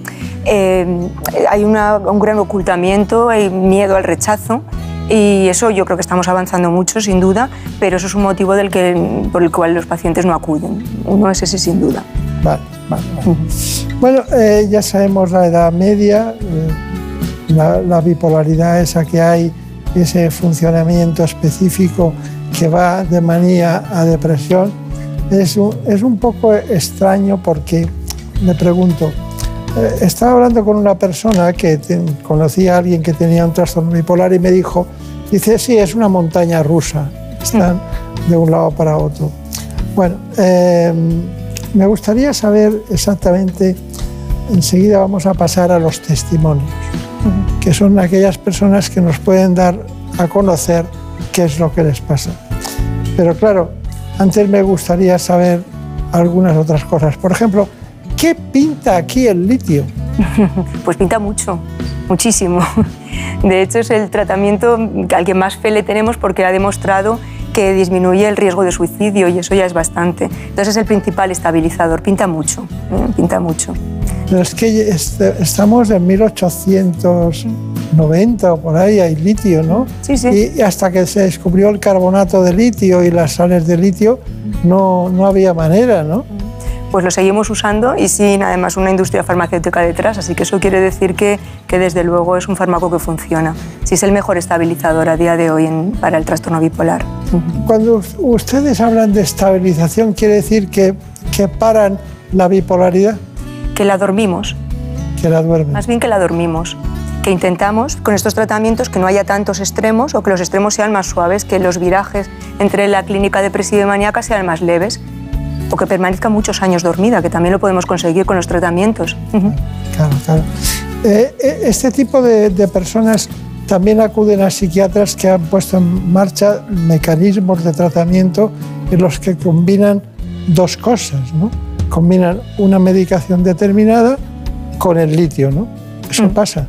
Sí, co- combinar el litio, eh, lo habitual es que lleven un estabilizador los pacientes, pero en épocas que se descompensan sumamos otros tratamientos, es decir, reforzamos el litio y ahí entrarían los fármacos eh, antidepresivos y los antipsicóticos. O sea que son frecuentes las combinaciones personalizadas, claro. Antidepresivos, antipsicóticos y hasta antiepilépticos. Y hasta antiepilépticos, sí. Pero entonces, ¿de qué estamos hablando? Porque muchos de los estabilizadores eh, tienen un fundamento antiepiléptico, no todos, pero por ejemplo el valproato o la lomotrigina son dos eh, antiepilépticos que se ha demostrado también que ayudan a estabilizar y que previenen los episodios de manía o de depresión. Sí, sí. Bueno, también tenemos elementos eh, como los, eh, los, eh, las tecnologías para el tratamiento, el electromagnetismo y ese tipo de cosas que se han puesto más de moda y tal, pero es una enfermedad para toda la vida, que no se cura. Entonces la pregunta del millón, me la pongo a mí mismo.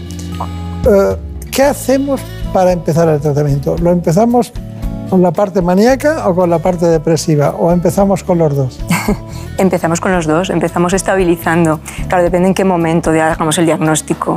Es muy frecuente que el debut de- sea a través de una fase maníaca y ahí empecemos ya directamente con un diagnóstico, pero a veces se inicia con un episodio depresivo y no sabemos si va a ser una fase maníaca, un paciente con un trastorno bipolar o no. Pero desde luego cuando tenemos el diagnóstico eh, claro y de certeza, hay que ser muy contundentes con el tratamiento y saber que es un tratamiento que les va a acompañar pues, probablemente el resto de su vida, con estabilizadores, sí, sí. Claro.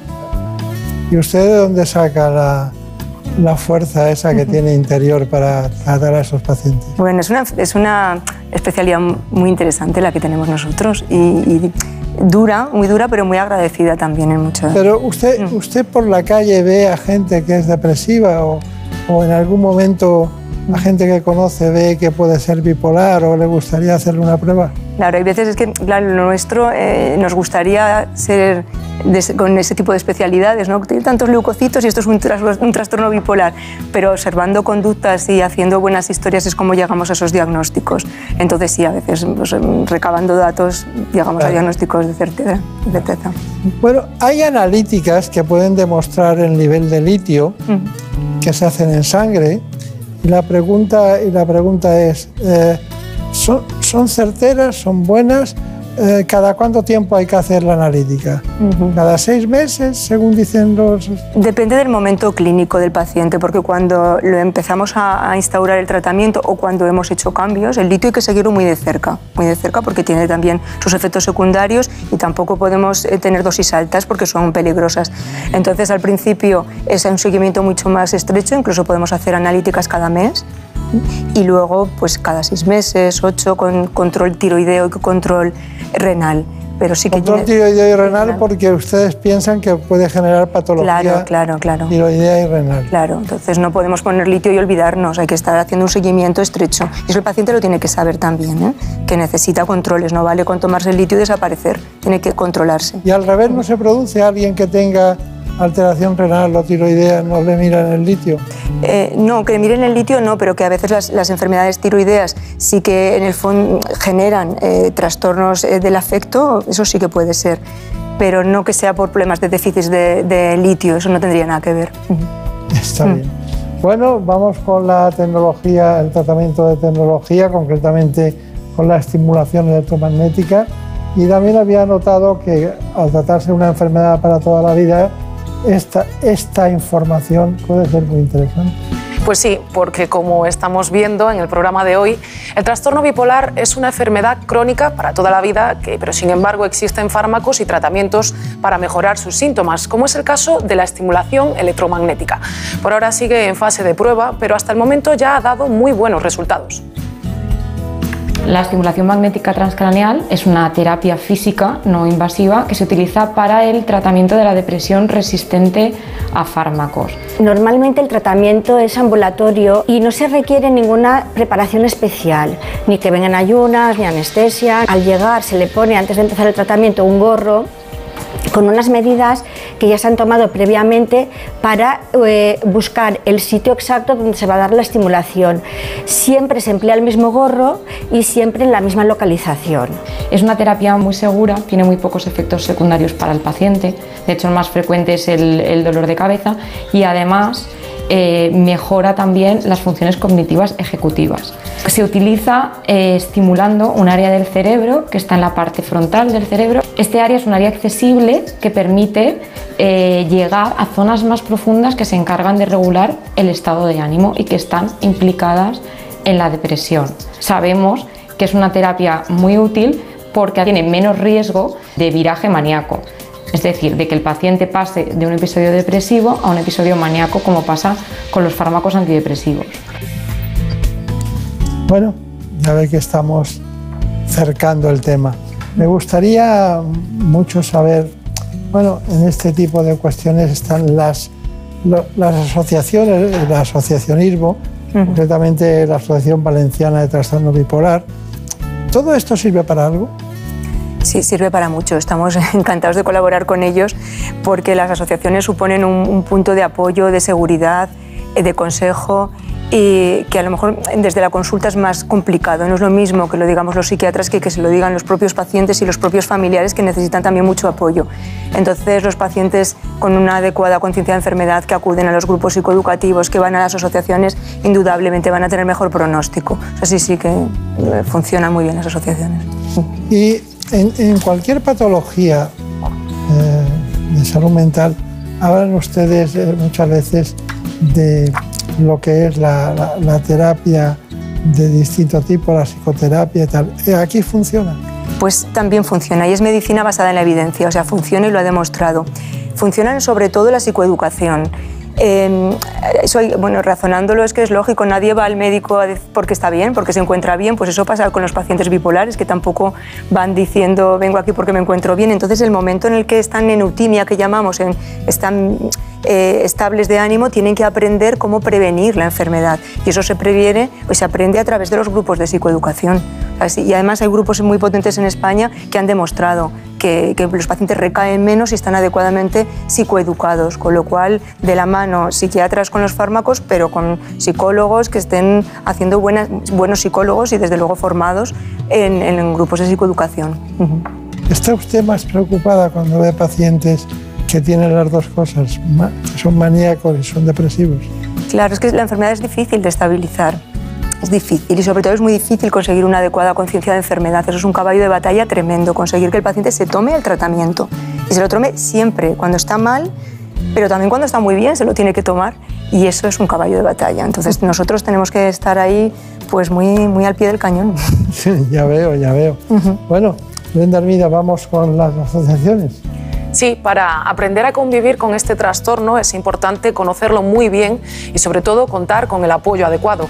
Y con estos objetivos surge en 2002 la Asociación Valenciana de Trastorno Bipolar, un colectivo formado por profesionales, pacientes, familiares y amigos que, se- suman sus esfuerzos en este proyecto común.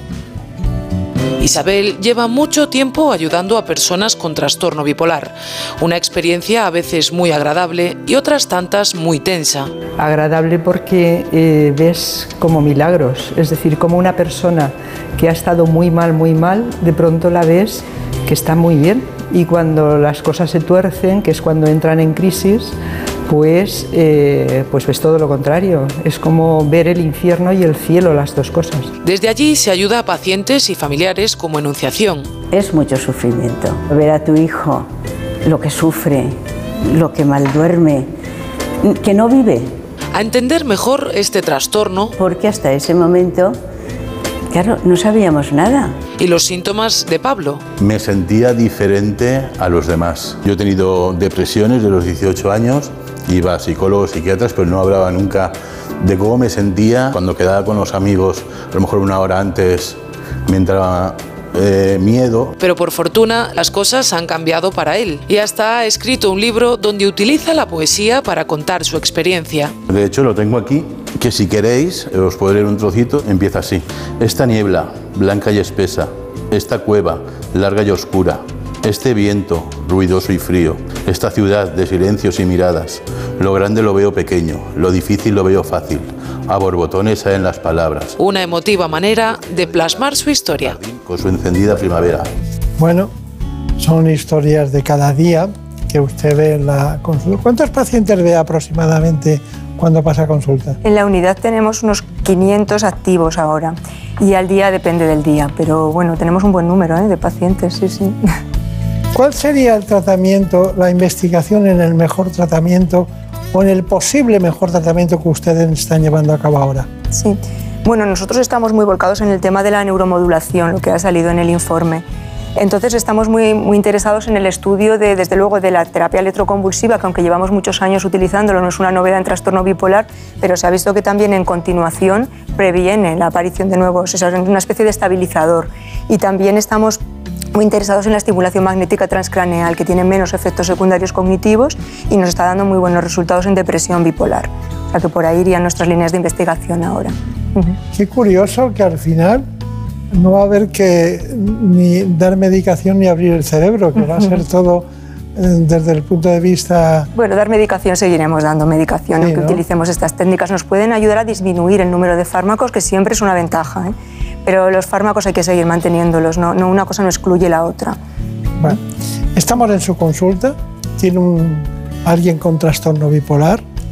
¿Cuál sería su hoja de ruta en un paciente en el que todo fuera normal? Sabemos que no, no había sido diagnosticado, que va por primera vez, que llega a su consulta y tal, y usted tendrá un mecanismo, aparte de la historia clínica, un mecanismo de hoja de ruta para probar, ¿no? Eso lo hacen los que, las, las personas que tienen eh, o, o, Parkinson o las que tienen algún trastorno empiezan por lo mínimo hasta que llegan al máximo. ¿no? ¿Qué haría usted? Claro, pues las primeras visitas son fundamentales para favorecer el vínculo con el paciente, porque es muy difícil ¿no? que el paciente venga de forma voluntaria la consulta. Entonces, una vez que tenemos el diagnóstico, desde luego tenemos que transmitir eh, esta idea de que esta enfermedad lo va a acompañar durante su vida, y que, pero que haciendo bien las cosas el pronóstico no, puede, no ha de ser tan, tan malo.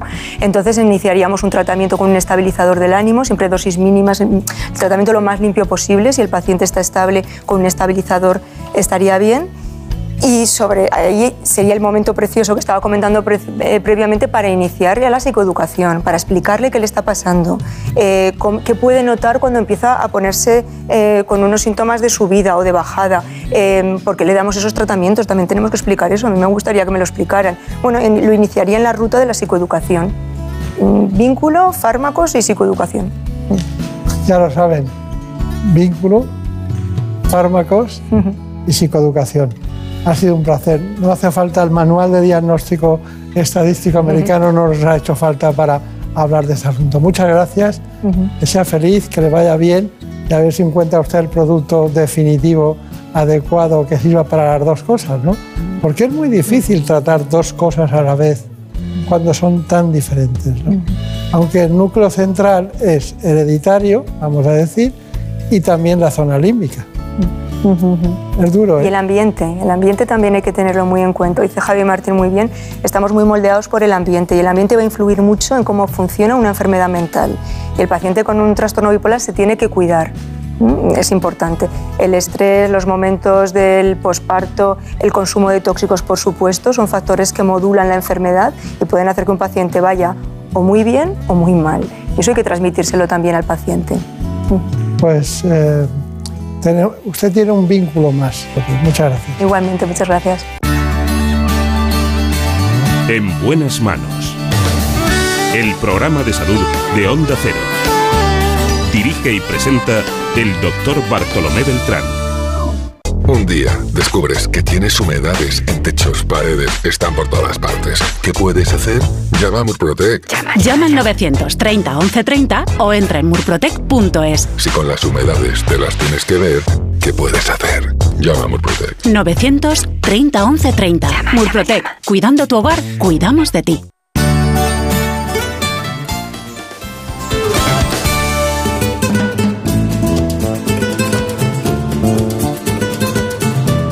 Ha llegado el momento de conocer lo que publican nuestros compañeros de La Razón en ese suplemento de A tu Salud. Saludos desde La Razón. Esta semana miramos al futuro de la oftalmología, después de la celebración del segundo Congreso de Pacientes de Mácula Retina celebrado esta semana en Sevilla. La innovación científica avanza a buen ritmo y con motivos para la esperanza de los afectados gracias a hitos como la terapia génica, la celular o el ojo biónico. Además, desgranamos los secretos de la anatomía patológica, una especialidad esencial para descifrar el cáncer desde el laboratorio, ya que permite exprimir los beneficios de la incipiente medicina de precisión, que es una de las grandes esperanzas de la oncología. Y en esta línea también hablamos de los diagnósticos erróneos, que son muy habituales en el sarcoma, ya que hasta en un 40% de los casos se produce un error antes de dar con el subtipo de este tumor poco frecuente. Por ello, contamos la historia de dos pacientes que pasaron de tener ciática o gases postparto a enfrentarse a la cruda realidad de este cáncer. Con la llegada del frío, además de la gripe, el virus respiratorio sincitial se convierte en un compañero habitual en estas fechas. En los bebés provoca bronquiolitis, que puede resultar muy grave, pero también desencadena serios problemas de salud cuando afecta a los mayores de 65 años. De ahí que la llegada de la vacuna preventiva frente a su contagio resulte muy esperanzadora. Y en nuestra contra entrevistamos al doctor Julio Mayol, quien acaba de publicar el libro La salud y las redes sociales, quien nos confiesa que las mentiras son altamente infecciosas en estas plataformas. Pero como siempre, estos son algunos de los contenidos. Encontrarán más información en las páginas del suplemento a tu salud y durante toda la semana en nuestra web www.larazón.es barra salud. Sin más, que pasen una feliz semana y cuídense. En buenas manos.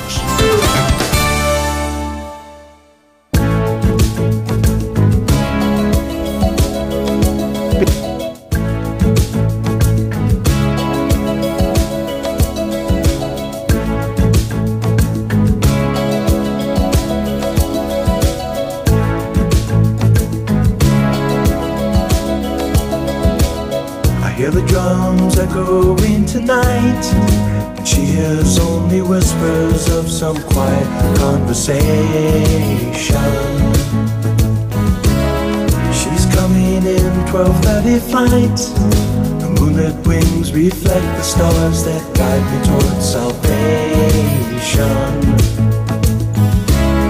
I stopped an old man along the way, hoping to find some old forgotten words or ancient melodies.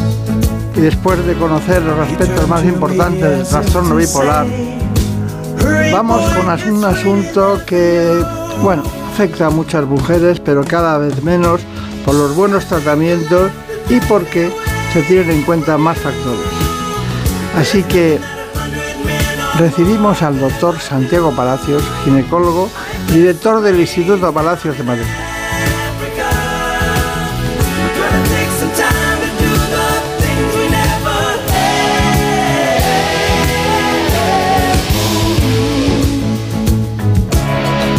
Para tratar los temas que nos ocupan, como pues son las alteraciones que provoca la menopausia, les proponemos este informe. En buenas manos. El programa de salud de Onda Cero. Dirige y presenta el doctor Bartolomé Beltrán.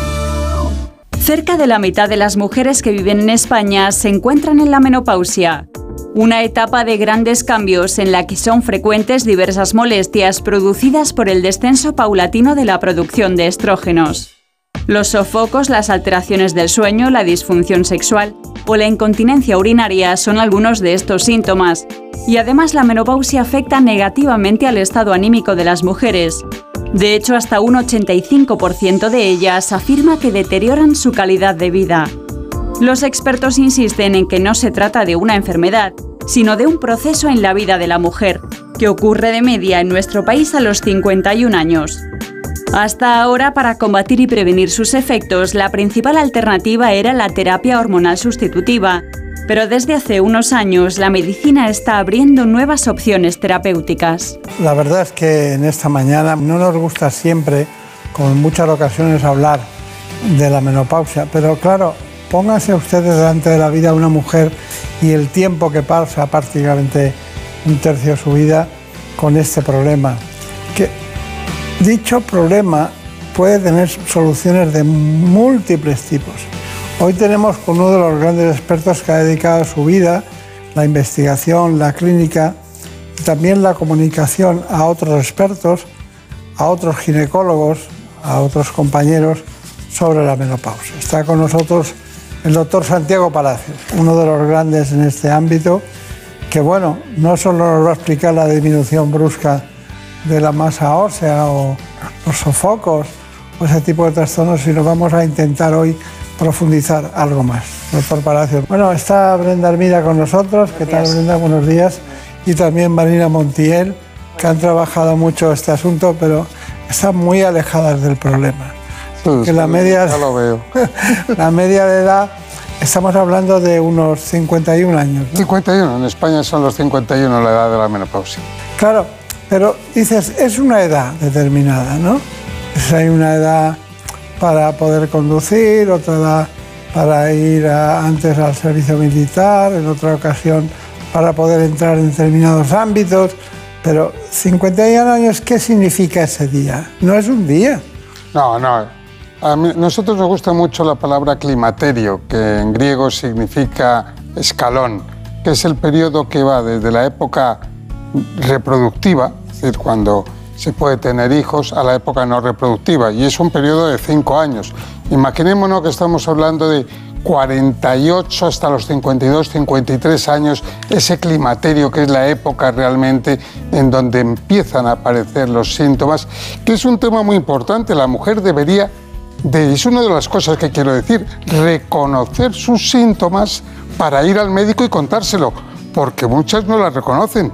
Tienen taquicardias y cosas raras y vuelcos al corazón y van al cardiólogo y les dice que no tiene nada, o se sienten tristes y van al psiquiatra y les dicen que no ven ningún motivo. Entonces tienen que pensar en que en esa época son síntomas de la menopausia y hablar con su médico, que no lo hacen. Claro, claro. Pero una mujer que ha pasado esa etapa, se encuentra bien, ido a su médico, la regula, la trata adecuadamente en cada una de las partes de su organismo, no sea tan solo cardiovascular, sino también de nutrición, de deporte, de cualquier otro aspecto, y por supuesto el sexual, es una mujer súper feliz y ella no lo sabe. Eso sí, claro. Es decir, llegar a la menopausia es una virtud, lo, lo que acabas de decir muy bien. ¿Por qué? Porque se ha llegado hasta ahí y si además es sin síntomas, sin síntomas serios, que es el 70% de las mujeres, pues estupendamente. Pero lo que nosotros siempre intentamos focalizar la atención es el 30% de las mujeres que sufren, por una parte, que tienen síntomas moderados o severos, y también aquellas en las que podemos detectar una patología a tiempo para prevenirla y curarla. Está, está muy claro. Pero ¿cómo favorece el deporte y la nutrición en esta etapa de la vida? A mí eso me encanta, porque nosotros tenemos hoy por hoy muy claro los tres pasos. El primer paso, si quieren mejor, escalón. El primer escalón es hablar del deporte, del ejercicio físico y de la nutrición, fundamental. El segundo son los nutracéuticos. Cada vez tenemos productos nutracéuticos que a lo mejor mejoran el sueño o a lo mejor eh, eh, quitan los sofocos también, etcétera, y evitan en un 60% el poder dar tratamientos. Y al final, si no es suficiente, ni el ejercicio físico y dieta, ni los nutracéuticos, se debe de pasar a un tratamiento por prescripción. Y eso es uno de los puntos que yo quiero decir. Hay que cambiar el chip. La gente, todavía las pacientes tienen miedo a las hormonas. Oiga, que ahora damos bioidénticas, son estupendas, no tiene nada que ver. Se ha visto el beneficio mayor que el riesgo. Que, es ilógico que las madres de las mujeres de ahora de 50 años sí que estaban con terapia hormonal, las que tienen ahora 80, y vivían y vivieron una menopausia, una transición buena, y en cambio sus hijas están sufriendo. Esa es la llamada de atención, que todo ha cambiado y ha cambiado mucho, que lo hablen con su médico. Claro, claro, claro. Bueno, eh, Brenda Almida, cuéntanos exactamente eh, los datos claves de quién es el doctor Palacios. Pues como ven nos acompaña el doctor Santiago Palacios. Él es ginecólogo y está al frente de la Clínica Palacios de Madrid. Se formó en ginecología y obstetricia en la Fundación Jiménez Díaz, donde en 1989 fundó la primera unidad de menopausia de España. Dirige además la primera cátedra mundial de menopausia y es autor de más de 300 artículos de revistas, resúmenes y libros sobre la salud de la mujer. Bueno, primera cátedra mundial con HM Hospitales, Teramex, ¿qué es eso? Bueno, eh, fue una idea, una idea muy bonita, que es un poco llamar la atención de que estamos muy bien preparados los ginecólogos o muchos ginecólogos para atender a las mujeres, pero que no se hacía visible. Muchas veces tenías, tienes que organizarte. Antiguamente, ya hace 30 años, sí que había unidades de menopausia, pero están desaparecido, porque se supone que cada ginecólogo debería ser una unidad de menopausia. Y yo creo que esta cátedra que realmente la Fundación HM lo que viene es con un mensaje muy importante para mí, crear un observatorio de la mujer menopáusica. Un observatorio significa que la mujer va a poder decir y expresarse de lo que está sintiendo en el sentido de que he tenido dificultades para llegar al médico, para explicarme, o he tenido dificultades para recibir un tratamiento, unos cuidados. Y esos datos van a ser muy importantes para que nosotros se lo comuniquemos y primero mejoremos, después se lo comuniquemos a nuestros compañeros y después también a, a los políticos que tienen el poder de resolver muchas veces estas situaciones. Luego el observatorio de la mujer menopáusica es uno de los objetivos fundamentales de esta cátedra. Está bien, está bien. ¿Pero qué significa Teramix? Bueno, es una compañía que soporta y apoya económicamente eh, este proyecto. Siempre tiene que haber un sponsor que apoye. Es una gran compañía dedicada a la salud de la mujer y que realmente ha tenido a bien, que estamos felices de que lo apoye. Claro, claro, claro. Bueno, la medicina siempre habla y habla y trabaja para nuevas opciones, pero hace 20 años estábamos todos muy preocupados. 20 años que se publicó un estudio sobre el tema de la menopausia y que había cambiado de la terapia hormonal. Incluso se habló de un peligro que había, diríamos, subyacía sobre el problema de la terapia hormonal. ¿Qué ha cambiado en este tiempo? Bueno, hemos, primero ese estudio que ha sido tremendamente conocido, estudiado, analizado, criticado. Fue un estudio efectivamente hace 20 años. ¿Usted estaba indignado? Yo estaba indignado, sí. Me acuerdo que fue, apareció en una revista muy importante, el JAMA, en, el, en julio del 2002. Estaba yo ese fin de semana además en Javia, que es donde veraneo, que estoy feliz allí, y me impresionó. Y nos reunimos todos los especialistas que nos dedicamos en esta materia, tanto a nivel internacional, europeo, como en España, ¿verdad? Y ese estudio nació con un buen concepto, que era intentar demostrar que la terapia hormonal era tan buena que sería obligatoria para todas las mujeres, sobre todo intentando demostrar que prevenía el riesgo cardiovascular. Y resulta que no fue así. Se ha analizado mucho. ¿Por qué? Entonces, claro, el problema es que eligieron mujeres muy mayores, mayores de 60 años, una media de 67 años, que ya no tenían ni sofocos ni tenían síntomas y que por lo tanto habían pasado, eran posmenopáusicas tardías, no era la mujer menopáusica de 52-53. Y que los tratamientos que se utilizaron eran sintéticos, los tratamientos hormonales. Hoy hacemos y damos hormonas bioidénticas, es decir, si la mujer tiene estradiol, que es su estrógeno, el que produce en el ovario, nosotros damos estradiol. Y si la mujer produce progesterona, nosotros damos progesterona y además micronizadas y en mucha más baja dosis. Nos ha enseñado muchísimo, de tal manera que ahora no tiene nada que ver los resultados de aquel estudio de hace 20 años, que es un poco en la llamada de atención a los pacientes, por favor, cambien de idea, que ahora no tenemos el tratamiento que teníamos antes, ahora es muchísimo mejor en el sentido de adaptado la dosis y que son, es decir, si una persona tiene sed, se le da agua. Nosotros, si una persona no tiene estradiol ni progesterona en el ovario, le damos estradiol y progesterona. Es un mensaje muy claro. Está bien, está bien.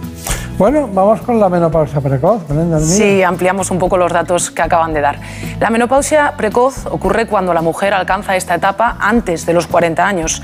La terapia hormonal es una buena opción para estas pacientes ya que su calidad de vida y su autoestima se ven muy afectadas. La menopausia precoz o lo que es lo mismo la insuficiencia ovárica prematura afecta entre el 1 y el 3% de las mujeres y supone la retirada del flujo menstrual antes de los 40 años.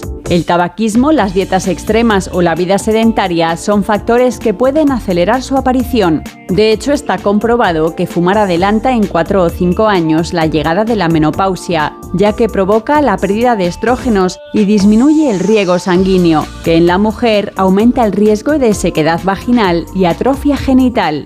Una simple ecografía puede detectar este problema, que para muchas mujeres conlleva una merma en su autoestima, además de múltiples inconvenientes como sofocos, irritabilidad, trastornos del sueño, incontinencia urinaria y aumento de peso.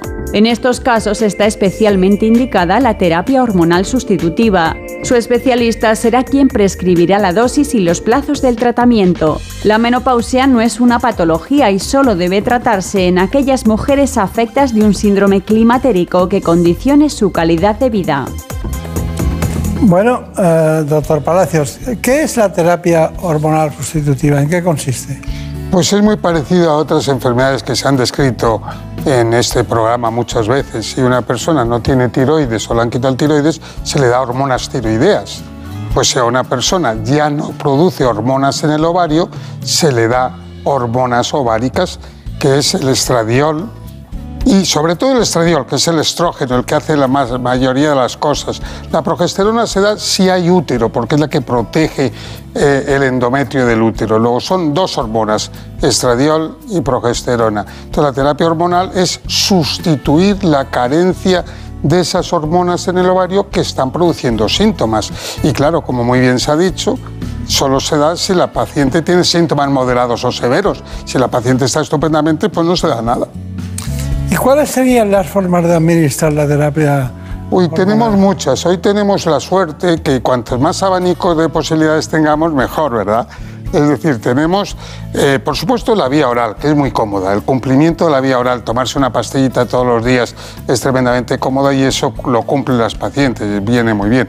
Pero tenemos también en puff, es decir, es en spray, por decirlo de alguna manera, en la piel. Lo tenemos en gel, lo tenemos en parche, lo tenemos también, hay un tipo, otro tipo de hormonas, que eso ya hablaremos después, que se pueden poner a través de la vagina porque son locales. Es decir, tenemos un abanico y eso no es que haya una mejor que otra, lo que hay que hacer es hablar con la paciente y darle a elegir y que ella qué es lo que prefiere, que le gusta y además hay otra cosa que se pueden primero empezar por una y después pasar a otra. Esto no es tan rígido como la gente cree. Claro, claro, claro. Bueno, menopausia y alimentación. Hasta 4 kilos pueden llegar a engordar las mujeres cuando llegan a la menopausia, una etapa que también puede conllevar ciertos cambios en la distribución de grasa y músculo. Para que esto no suponga una merma en la autoestima y un riesgo para la salud, les damos algunas pautas. Cuando una mujer llega a la menopausia puede ganar un promedio de 2 a 4 kilos. Y además, debido a la bajada de estrógenos, la grasa se redistribuye y ya no se acumula en las caderas, sino que tiende a depositarse en el abdomen. Los expertos apuntan a que esta ganancia de peso no se debe a la menopausia en sí, sino a sus síntomas, alteraciones del sueño, sofocos, ansiedad, depresión, que hacen que las mujeres coman mayor cantidad y alimentos más calóricos. Por otra parte, los cambios hormonales hacen que se retengan líquidos y que el metabolismo se ralentice. Mejorar los hábitos de vida ayudará a contrarrestar todos estos cambios, llevar una dieta sana baja en grasa y en sodio y enriquecerla con calcio para prevenir la osteoporosis, tomar alimentos drenantes, beber 2 litros de agua al día para evitar la deshidratación, hacer ejercicio regular y tomar el sol con moderación para obtener vitamina D. Recomendaciones con las que conseguiremos mantener a raya la grasa abdominal que puede aumentar el riesgo de enfermedades cardiovasculares, diabetes o incluso algunos tipos de cáncer. Bueno, está muy bien, ¿eh? Y que es que también cuando se deja de tener estrógenos el metabolismo se enlentece y comiendo lo mismo y haciendo el mismo ejercicio se engorda. Eso lo demostraron ya los norteamericanos. Fíjate, los seguros norteamericanos en los años 70 dijeron, caramba, la menopausia es un factor de riesgo cardiovascular, como se ha dicho aquí, porque aumentan de peso y además la distribución de la grasa es más en el abdomen y por lo tanto ya lo apuntaron para cobrar un poco más el seguro. Eso hace tiempo, pero sí que es cierto, es una cosa que nos preocupa y se quejan muchas pacientes. Claro. Bueno, pero hay gente que tiene fobia a las hormonas. Eh, en esos casos, ¿qué hay que hacer? Es, un, un tema muy bonito, porque es la razón de, por la que yo creo que estamos aquí hablando. Hay, en la medicina, en todas partes, hay tres patas muy claras. Una es la paciente o el paciente en general, en este caso la paciente. Entonces la paciente tiene que estar bien informada. Este tipo de programas hace que la paciente pueda ir a hablar con su médico. Otro es el médico que debe estar bien informado y bien preparado. Nosotros, a través de la Asociación Española para el Estudio de la Menopausia, la Sociedad Española de Menopausia, hemos hecho recientemente unas guías preciosas para decir a todos los médicos generales y a todos, médicos de familia, cuándo deben de dar hormonas sin problema y cuándo deben de remitirlas al, al, especialista. Luego, por lo tanto, estamos trabajando en ello.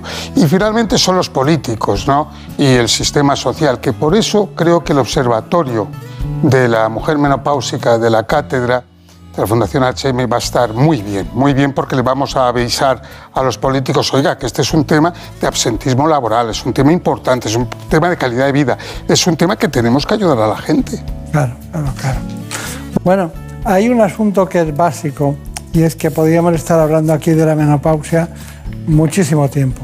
Pero ¿cuál sería el primer síntoma de todos que usted detecta en el sentido de decir, bueno, ojo aquí, que el escalón ha cambiado?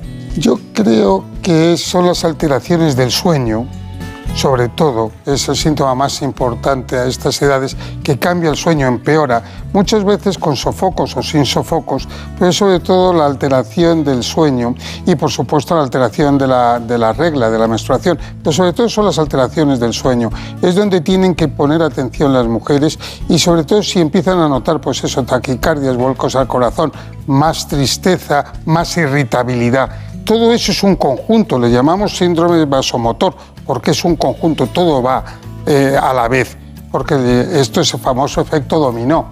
Yo duermo muy mal porque tengo sofocos, me levanto irritada, me canso y al final pues tristeza, etcétera, etcétera. Luego realmente ahí es donde tienen que prestar atención para venir a vernos y hablar con nosotros. Está bien. Bueno, en definitiva, ¿cuáles son sus conclusiones sobre esta situación, menopausia? Pues sí me gustaría decir una serie de cosas. Primero, que cambien, como he dicho antes, el chip. Esto no tiene nada que ver con hace 20 años. Hace 20 años el famoso estudio Y del JAMA dijo unas cosas con un tipo de hormonas que ahora ya no utilizamos, con un tipo de dosis que no utilizamos. Hemos avanzado de una manera tremenda. De hecho, está volviendo otra vez la terapia hormonal en Inglaterra. Hay un verdadero boom porque se ha visto que se ha hecho el tonto durante mucho tiempo y las mujeres han sufrido. Luego, por favor, cambien de mentalidad, vayan a hablar con su médico, que es otro tema fundamental contarles lo que le pasa. Si no hablan con el médico, el médico no se entera, entonces sean claritas. Yo la primera pregunta que siempre hago es, oiga, usted tiene que salir de aquí diciendo, caramba, este señor se ha enterado de lo que quiero. Porque muchas veces hay que explicar y el médico tiene que hablar con la paciente, tiene que haber una buena relación. Y decirles que ahora manejamos un abanico de tratamientos que no tienen nada que ver y que también estamos con los nutracéuticos que hemos dicho, que son productos ahora ya están sofisticados, productos que no son hormonas, que no son tratamientos y también tenemos hormonas que son muy buenas. Luego es un poco que sepan que hemos avanzado, que estamos ahí y que estamos dispuestos a ayudarlas. Está muy bien. Pues, doctor Palacios, Santiago Palacios, uno de los grandes, un hombre que siempre ha perseguido a las hormonas detrás de la mujer o a la mujer detrás de las hormonas. En buenas manos. El programa de salud de Onda Cero. Dirige y presenta el doctor Bartolomé Beltrán. Un beso tuyo, contigo me voy, no me lo pregunto. Y así como siempre, nos vamos. Ya saben que hemos tratado la cirugía de la columna vertebral, el trasplante de córnea, el trastorno bipolar y la menopausia. Nos acompañó en la dirección técnica José Luis López. En la producción general de este espacio, Marta López Llorente. Un beso tuyo me queda en silencio cuando sin remedio te sentí besar. Por un beso tuyo el amor a duelo y perdiendo el miedo se dejó llevar. Que lo pasen muy bien y no se olviden, lo más importante, lo primero es su salud. Por un beso tuyo, contigo me voy, no me lo pregunto, contigo me voy, que se me fue del alma, contigo me voy,